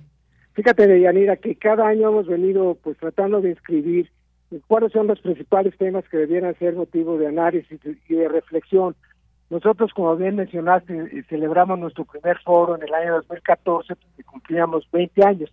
En esa ocasión queríamos reflexionar como cómo se veía la universidad hace 20 años y cómo se ve en el futuro pero resultó tan tan eh, sustantivo, tan nutritivo en ideas que de entonces a la fecha hemos venido realizando cada año un foro y, como te decía en cada alguno de los años pues hemos venido tratando de darle un, un acento especial.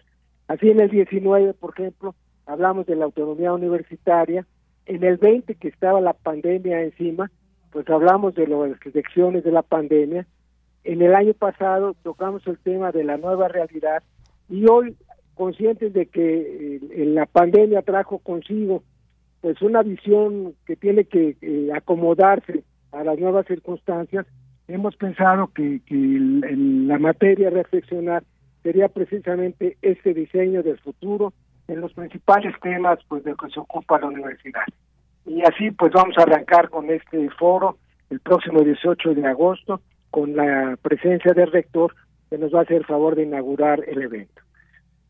Claro, eh, licenciado Dionisio Amid, y es que, pues, todos esta, este foro reúne, pues, muchas voces y también en torno a, problemas del país, a discusiones, en donde además algo muy importante que siempre lo comentamos cuando, cuando hemos hablado con distintos expertos es la posibilidad también de participación del público para, pues, ser parte también de, pues, de estas participaciones, dudas que se tienen. Este foro 2020 me parece que ha sido de gran éxito todos estos años. Así es, y la verdad es que cuando nos enfrentamos al desafío de que la, pandemia nos impidió tener eventos presenciales, pues nos dimos cuenta de que el aprovechamiento de la tecnología con esta presencia a distancia, pues habría la oportunidad de que se ampliaran los foros.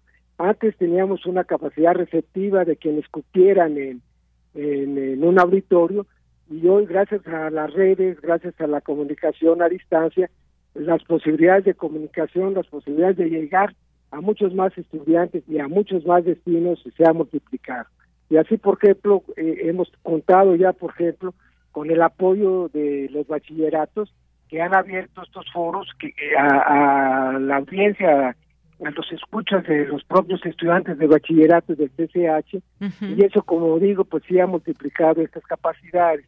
Y hoy habremos de reflexionar en esta ocasión pues sobre cinco temas básicos. el tema de la educación, que es con el que inauguramos nuestro foro, el tema de la salud pública, la sustentabilidad, pues que creemos que es una de las nuevas realidades que hay que enfrentar con una visión distinta después de la pandemia, el desarrollo social y la cultura.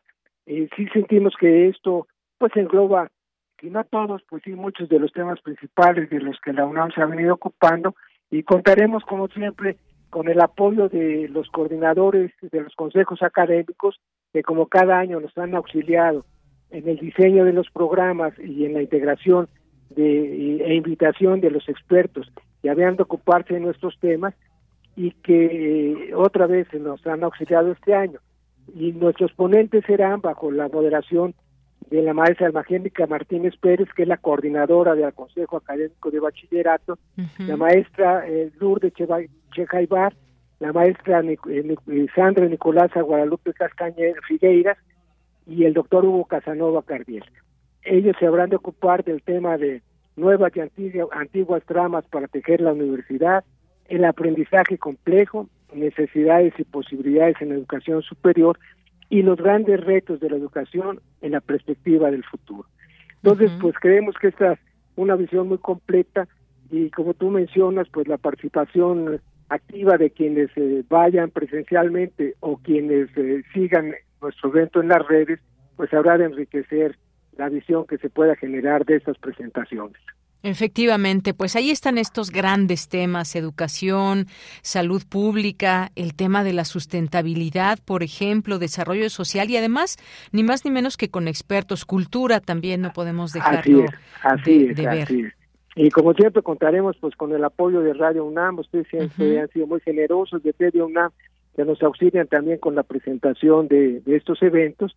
Y justamente pues como tú ves, son grandes expertos que la universidad ha venido generando y que acredita pues lo que nosotros hemos venido diciendo cada vez que tenemos uno de estos eventos, la universidad se encuentra a la cabeza del avance tecnológico, del desarrollo de la investigación científica.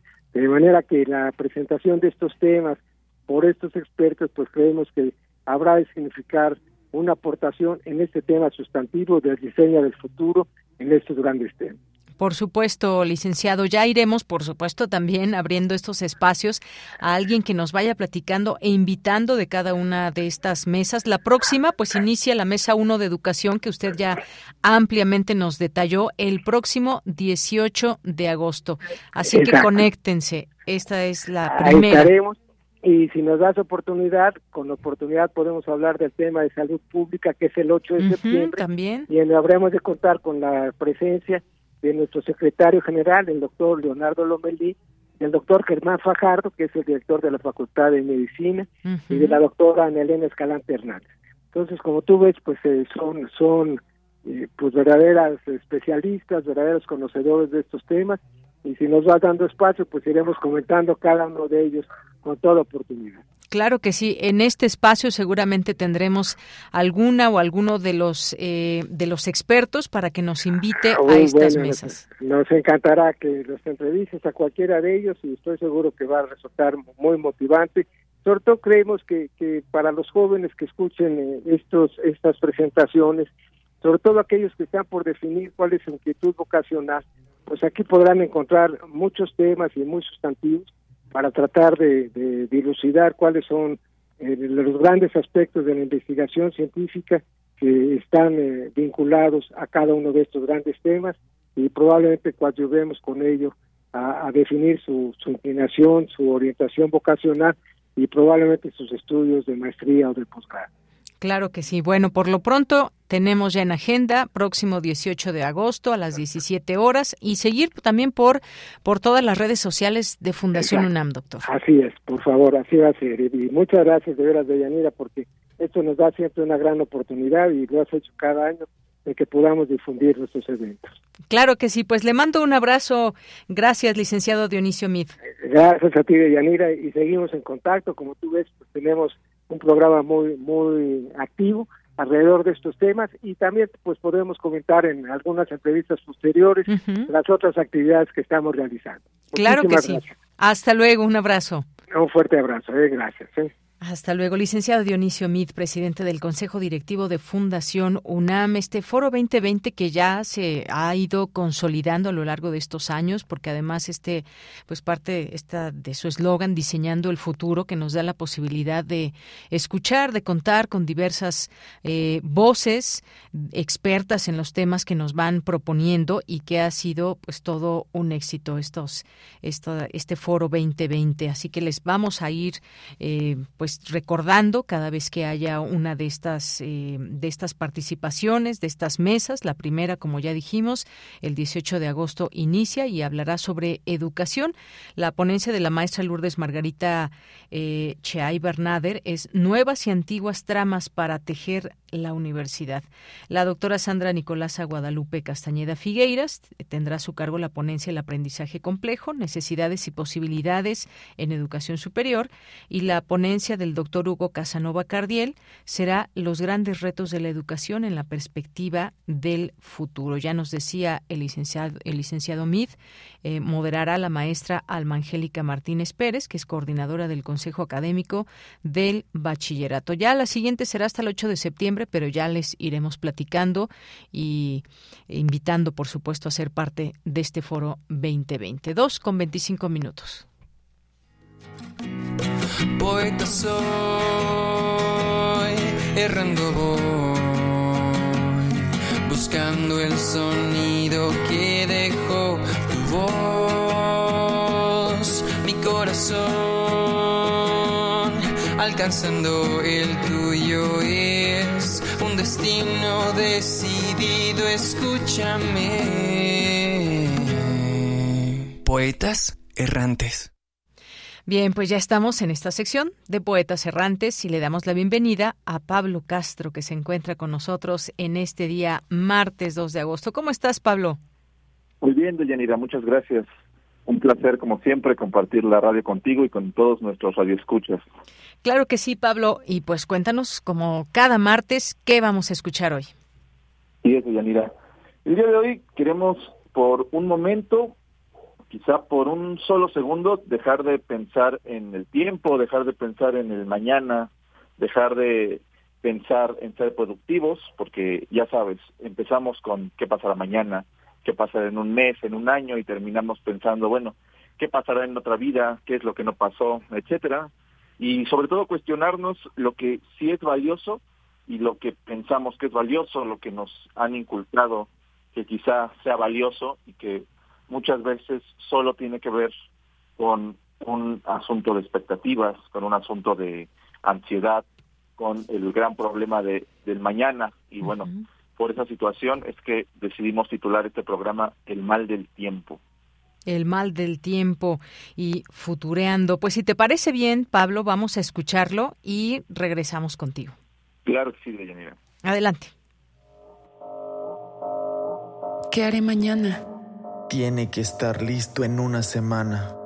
En un mes tengo todo resuelto. El próximo año, mi vida cambia. Algún día descansaré. Tengo que estudiar. Tengo que preocuparme por mi futuro. Tengo que demostrar que sí puedo hacer las cosas. Tengo... tengo que planear todo. ¿Y si dentro de un año no me quedo en la universidad? ¿Y si no tengo hijos y en 10 años me arrepiento? ¿Y si mejor lo dejo? Porque no sé si me voy a casar con él. ¿Qué haré? Tengo que... ¿Y si no?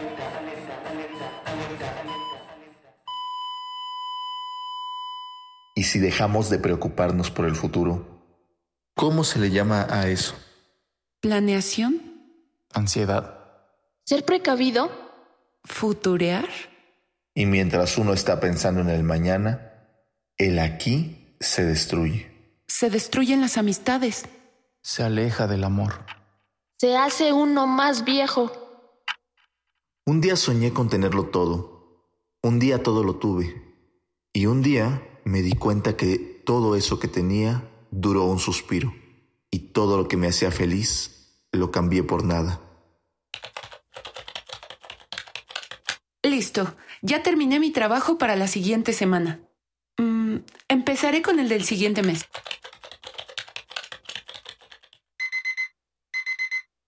Mm, qué hueva despertarse temprano. No, no y no. Tú eres fuerte. Tú eres todopoderoso. No te mereces descansar ni un día. Un día no productivo es un día no vivido. Levántate, que vas una hora tarde ya en tu día. Productividad. ¿Qué concepto nos inventamos? Todo tiene que ser para producir. Más dinero, más futuro, más, más y siempre más. Pero, ¿más qué? ¿Más enfermedades por vivir así? ¿Más enojo por todo el estrés? ¿Más lágrimas por no ser suficiente? ¿Nunca? ¿A poco un beso de la persona que amas no es productivo para el corazón? ¿Que el ver las estrellas no es productivo para los sentidos? Qué poco productivos podemos ser cuando nos creemos el cuento de ser productivos. Quizá lo que nos falta es tiempo. Tiempo para mirar un árbol, un farol, para andar por el filo del descanso. Para pensar, qué bien, hoy no es invierno. Para morir un poco y nacer enseguida. Y para darme cuenta, y para darme cuerda, preciso tiempo el necesario para chapotear unas horas en la vida. Date permiso para respirar, para estar hoy aquí, porque el mañana puede que nunca llegue. Tiempo para esconderme en el canto de un gallo y para reaparecer en un relincho y para estar al día, para estar a la noche. Tiempo sin recato y sin reloj. Vale decir preciso, o sea, necesito, me hace falta tiempo sin tiempo.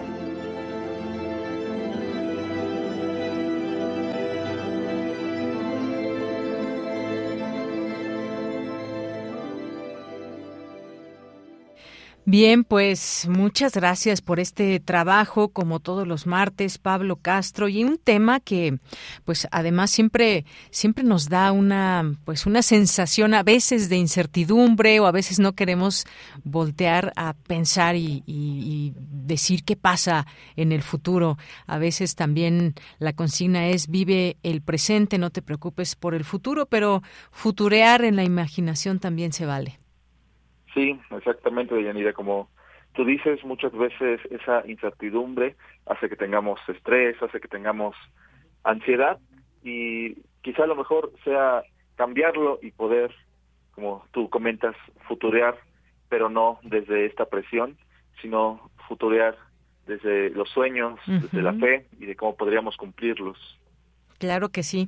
Pues bueno, ahí está esta cápsula que seguramente, pues bueno, nos vamos identificando siempre en muchas ocasiones con los temas que nos comparten aquí en este espacio de poetas errantes. Muchas gracias, Pablo. ¿Algo que quieras comentar antes de despedirnos? Gracias a ti, Deyanira, y decirles a todos nuestros radioescuchas que más que no dejen de pensar en el futuro, se tomen un segundo para respirar en el presente. Claro que sí. Pues te mando un abrazo, un abrazo, Pablo. Gracias, Yanira, igualmente. Y un saludo, por supuesto, a los poetas errantes. Continuamos.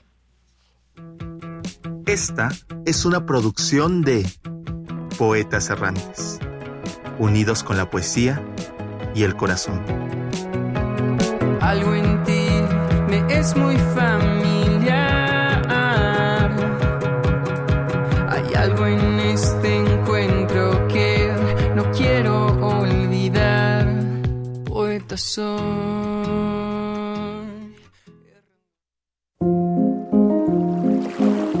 A la orilla de la tarde, con Alejandro Toledo.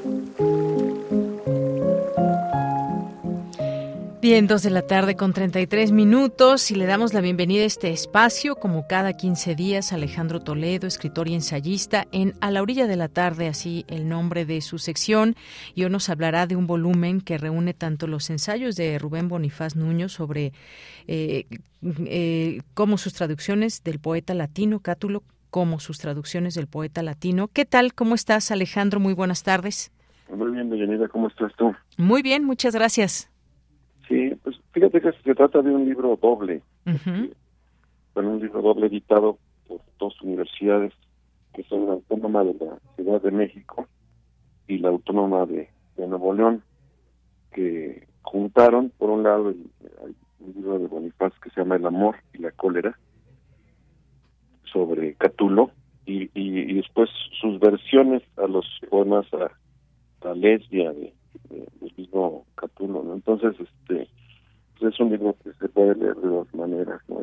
la, la que opté fue por leer primero los poemas, así un poco en, en directo, digamos, sin información, para que el poema hable por, por sí mismo, y después leer la, la lectura y este, la interpretación que de ellos hace Bonifaz Niño, ¿no? que es un es un estudio, además de ser gran poeta, un gran un gran prosista, entonces es muy agradable eh, cómo nos explica el poema y cómo se, se, adentra en él, ¿no? Pero, bueno, por un lado están sus versiones, y además son bilingüe, lo que hace que del lado izquierdo tengamos la, versión latina y del lado derecho la versión en, en español, ¿no?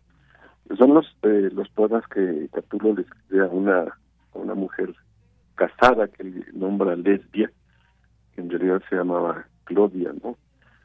Y este, pues digamos que están como una, una obra de, de, referencia, son aquello de odi, odi et amor, de odio y, amor, que para Bonifaz Núñez Amor y, cólera, es, es algo como muy, incluso muy con ese título ahora en referencia a las cartas de Octavio Paz a, Elena Garro, ¿no?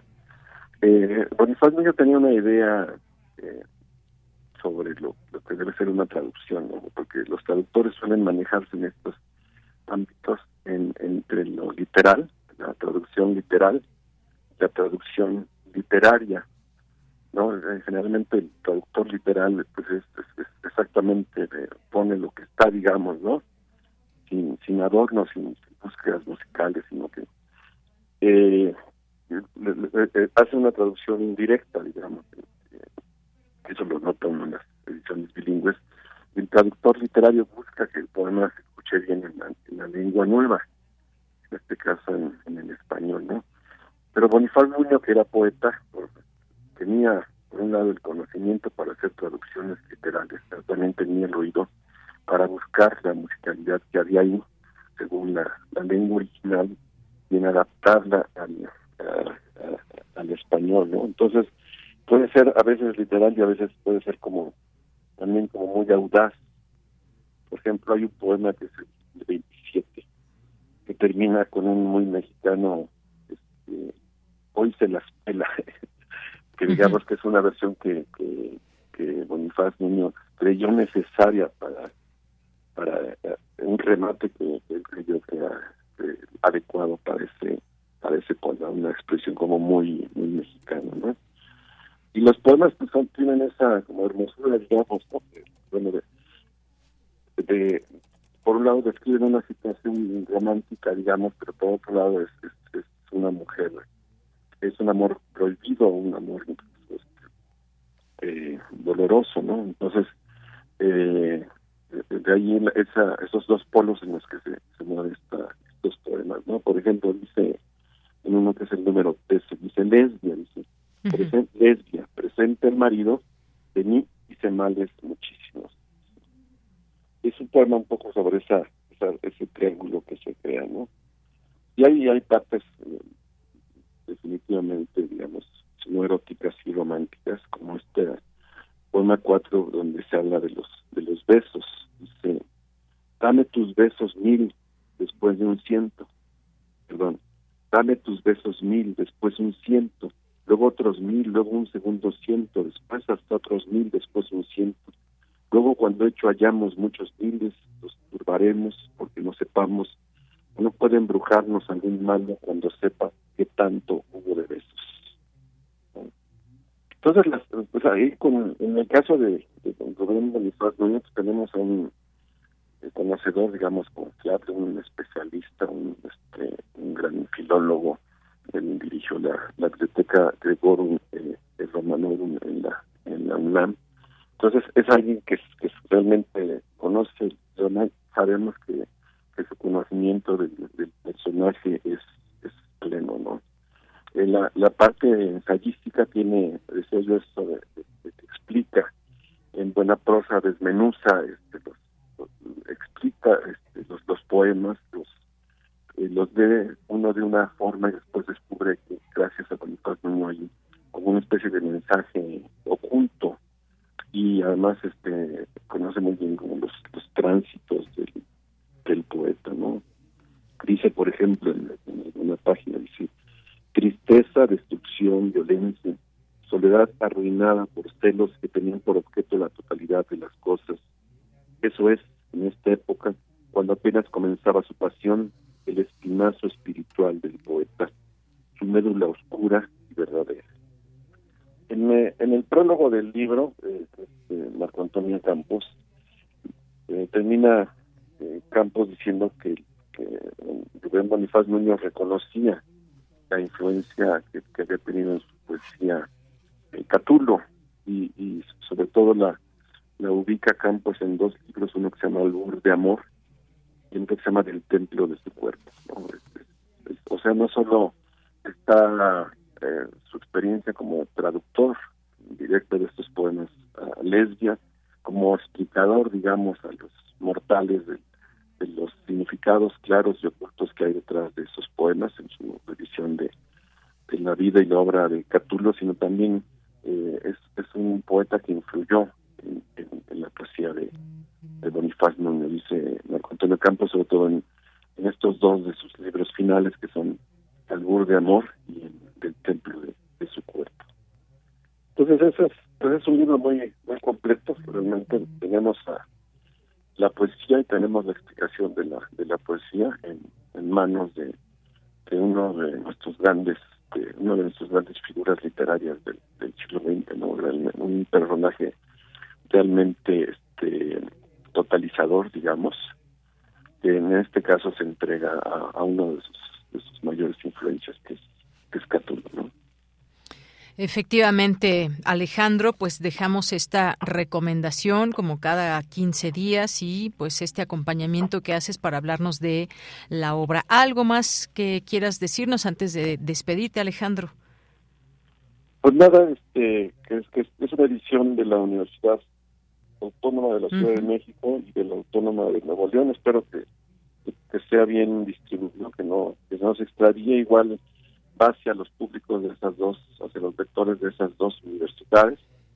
es una edición muy muy cuidada, muy muy amable. Yo siempre insisto en que el, libro que lo abre uno y se rompe y se empieza a deshojar, pues es un libro con el que tiene unas experiencias desagradables y en este caso la edición es muy pública, está muy bien hecha, bien encuadernado, entonces puede uno, este, digamos, volar con él, ¿no? Y abrirlo, este, anotarlo, eh, eh, llevarlo a todos lados sin que, ocurran estos estos desastres. Entonces es una edición muy pulcra, sin, sin erratas, y este y pues, es un buen reconocimiento fuera de la universidad donde sobre todo él se, se formó es un buen reconocimiento a Bonifaz Nuño. Muy bien, pues este buen punto, el de la edición que nos comentas. Muchas gracias, Alejandro. Y ya también, pues recordar ahí en nuestras redes sociales, compartimos esta fotografía también del libro Rubén Bonifaz Nuño, El amor y la cólera, Catulo Poemas a Lesbia. Muchas gracias, Alejandro. Nos escuchamos eh, en 15 días. Sí, muy bien. Hasta luego. Muchos saludos a Alejandro Toledo y a todos sus radioescuchas también, que aquí en este espacio cada martes 15 eh, días se encuentra con una recomendación literaria y bueno, pues cada martes aquí tenemos esta posibilidad de irles recomendando algún texto, algún libro, algo para leer. También importante en todo esto eh, la posibilidad de incentivar la lectura. Así que, pues bueno, en 15 días lo escuchamos en esta su sección a la orilla de la tarde. Alejandro Toledo, su Twitter es arroba Toledo Bloom. Ahí lo pueden seguir también en su red social de Twitter. Continuamos. Prisma RU. Relatamos al mundo.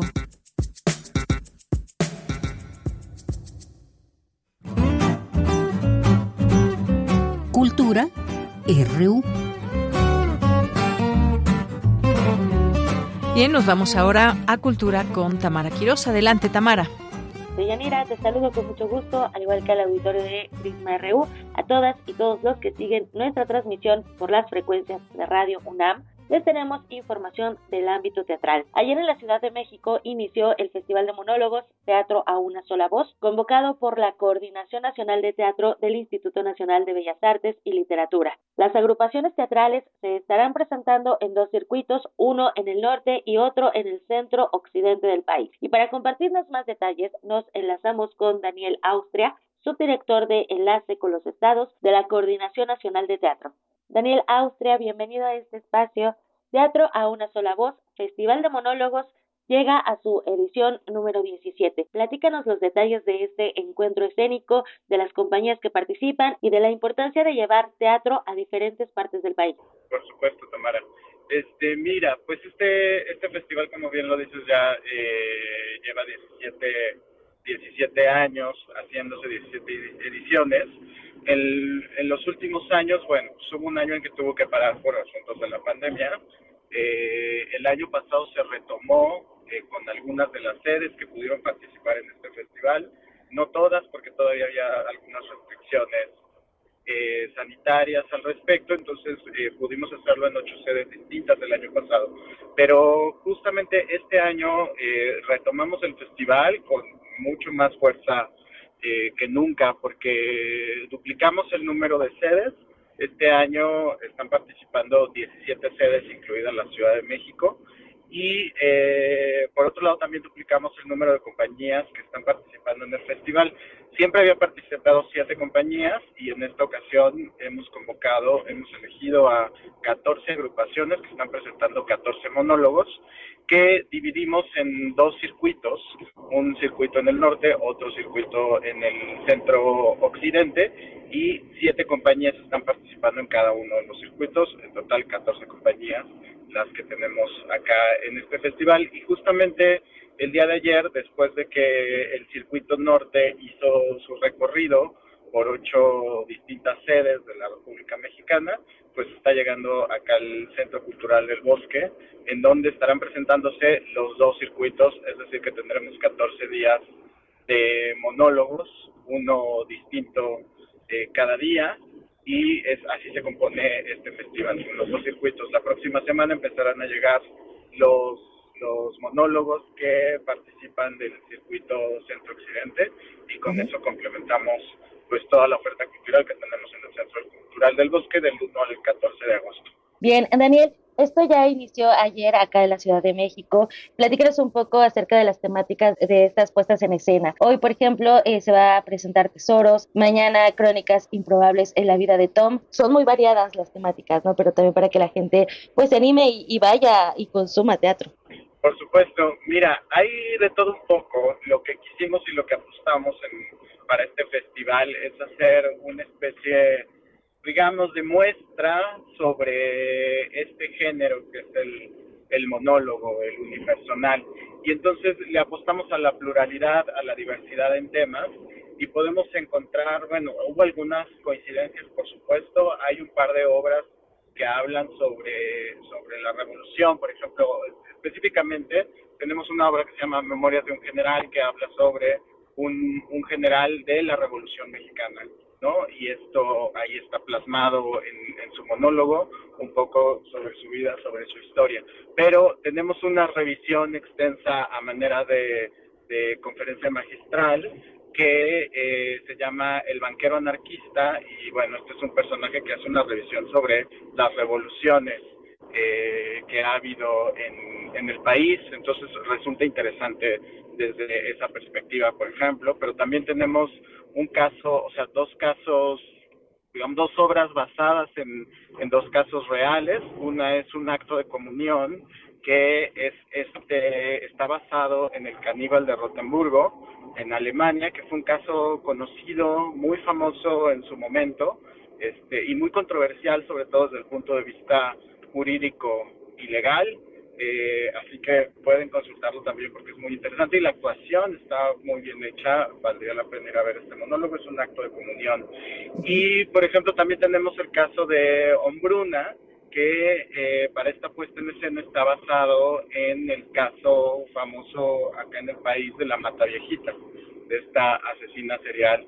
Entonces, digamos, tenemos como una variedad ahí interesante, también tenemos humor, porque está eh, Cabaret con la Mama Cabaret, eh, que también ahí hace eh, desde esta figura de la Virgen María, eh, pues hace una, una crítica social ahí importante, específicamente habla de feminismo y por supuesto hay una crítica importante al machismo. y tenemos también obras para niños. En el caso de, del Circuito Norte, pues tenemos la, verdadera historia de los tres cochinitos, que está basado en este, en este cuento famoso. Y por otro lado, en el circuito centro-occidente se va a estar presentando que viene el lobo, que también ahí aborda otros, otros cuentos famosos como, como el de justo la caperucita roja. ¿no? Este, entonces, bueno, pues hay una amplia variedad. Yo les recomendaría que se acerquen a la página de la Coordinación Nacional de Teatro, en donde van a poder consultar toda la cartelera y detalles de lo que de lo que de lo que quieran ver. Este, esto lo pueden encontrar en teatro.inba.gov.mx, diagonal teatro a una sola voz y ahí van a encontrar toda la información y específicamente la cartelera aquí en la Ciudad de México. Y sobre todo también las, las ciudades participantes, Colima, Guadalajara, Tijuana, del lado norte, Zacatecas, bueno, también para la gente que nos esté escuchando a través de internet y en otras latitudes, bueno, también hay opciones teatrales y, vaya que hay variedad. Daniel Austria, eh, siempre te agradecemos que tomes la llamada y por supuesto tu tiempo para compartirnos acerca de este festival de monólogos. Gracias por, por tomar la llamada. Muchísimas gracias a ustedes, también a ti y a, tu audiencia por estar pendientes siempre de las actividades que tiene la Coordinación Nacional de Teatro y los invitamos justo eso, a mantenerse pendientes, a asistir al teatro. Y nada más quisiera agregar por último que eh, además de si por alguna razón eh, eh, no pueden asistir al Centro Cultural del Bosque o están en una ciudad distinta a las que ha visitado el Festival de Monólogos, eh, a partir del 15 de agosto se estarán transmitiendo las mismas obras a través de las redes sociales del IMBA, de la Coordinación Nacional del Teatro y de todas las instancias que son nuestras aliadas en este, este festival. Así que pueden estar pendientes, si se lo perdieron en vivo, pues podrán disfrutarlo en línea a través de las redes sociales. Ay, qué buena noticia, Daniel. Mira, qué, qué maravilloso que suceda esto, la verdad. Digo, no es lo mismo, ¿no? El, el arte vivo de, del teatro, de estar en este preciso momento e instante, pero bueno, también se disfruta y creo que el confinamiento nos dejó esta otra alternativa de poder disfrutar el teatro a través de, de la virtualidad. Por supuesto. Así que hay muchas maneras de acercarse al, al teatro. Las funciones son gratuitas en el Centro Cultural del Bosque, así que no hay pretexto. Esto, muy bien. Y además, aprovechando que ya se están abriendo estos espacios, ya tenemos algunos meses, pero seguirnos cuidando y seguir compartiendo. Y sobre todo, eh, en algunas entrevistas, Daniel, comentábamos, ¿no? De, cómo el, el ámbito de, del teatro se ha visto afectado, pero también la audiencia, también el público se, se ve afectado al no tener el arte en sus vidas diarias. Entonces, pues hacemos la invitación al auditorio de Radio UNAM a que se unan a estas actividades del Centro Cultural del Bosque, que siempre abre muy amablemente sus puertas para todos nosotros. De verdad, Daniel, muchísimas gracias y éxito en este Festival de Monólogos. Muchísimas gracias, seguimos en contacto. Hasta pronto. Daniel Austria es subdirector de Enlace con los Estados de la Coordinación Nacional de Teatro del Instituto Nacional de Bellas Artes y Literatura. Con esto llegamos al final de esta sección. Deyanira, regreso a la cabina contigo. Hasta mañana. Gracias, Tamara. Hasta mañana. Continuamos. ¿Cómo decir amor? Julia Prilutsky.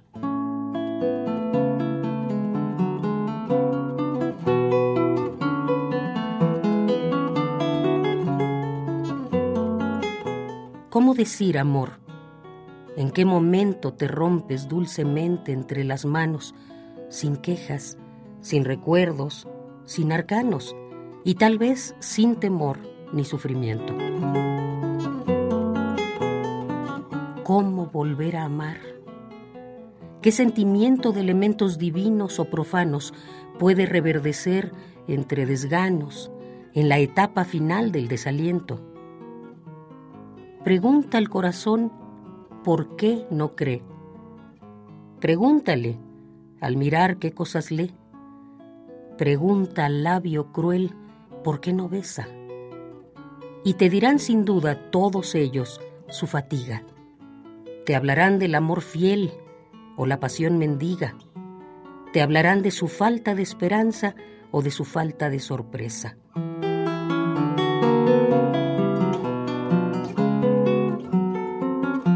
¿Cómo decir, amor? ¿En qué momento te rompes dulcemente entre las manos sin quejas, sin recuerdos, sin arcanos, quizá tal vez sin temor ni sufrimiento. ¿Cómo volver a amar? ¿Cómo? ¿Cómo volver a amar?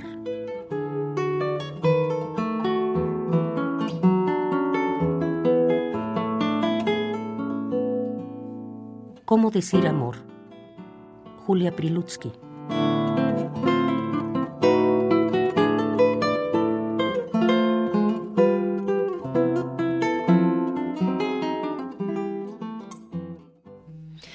Pues ya casi nos despedimos. Hoy nos va a dar tiempo de despedirnos con un poco de música.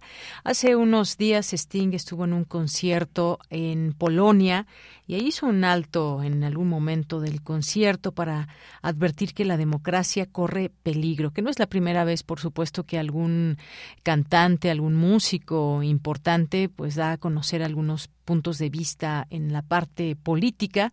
Eh, este músico británico interrumpió su concierto en Varsovia el sábado en la noche para advertirle al público que la democracia en el mundo está en peligro y condenar la guerra en Ucrania. Para eso fue ese alto en el escenario y bueno, pues como sabemos Sting ha tenido pues una trayectoria muy amplia en los temas musicales, pero también importantes eh, posturas que muchas veces desde la música se hacen, por lo menos en discurso. Así que pues nos vamos a despedir con algo de él, agradeciéndole su atención en esta tarde, aquí en la producción Marco Lubián, en la asistencia de Denis Licea, en los controles técnicos, aquí nuestro compañero Agustín Mulia, en las redes sociales Michelle González, en el micrófono se despide de Yanira Morán. Esto es Mensaje en una botella, Message in a Bottle de Sting. Con esto nos despedimos. Gracias, buenas tardes y hasta mañana.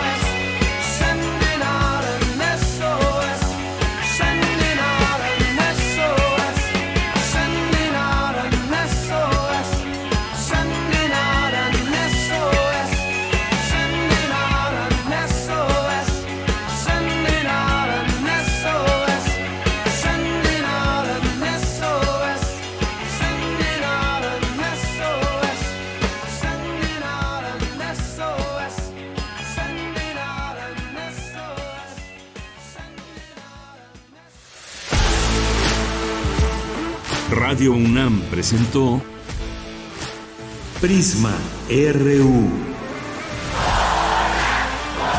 Una mirada universitaria sobre los acontecimientos actuales. Prisma RU. Relatamos al mundo.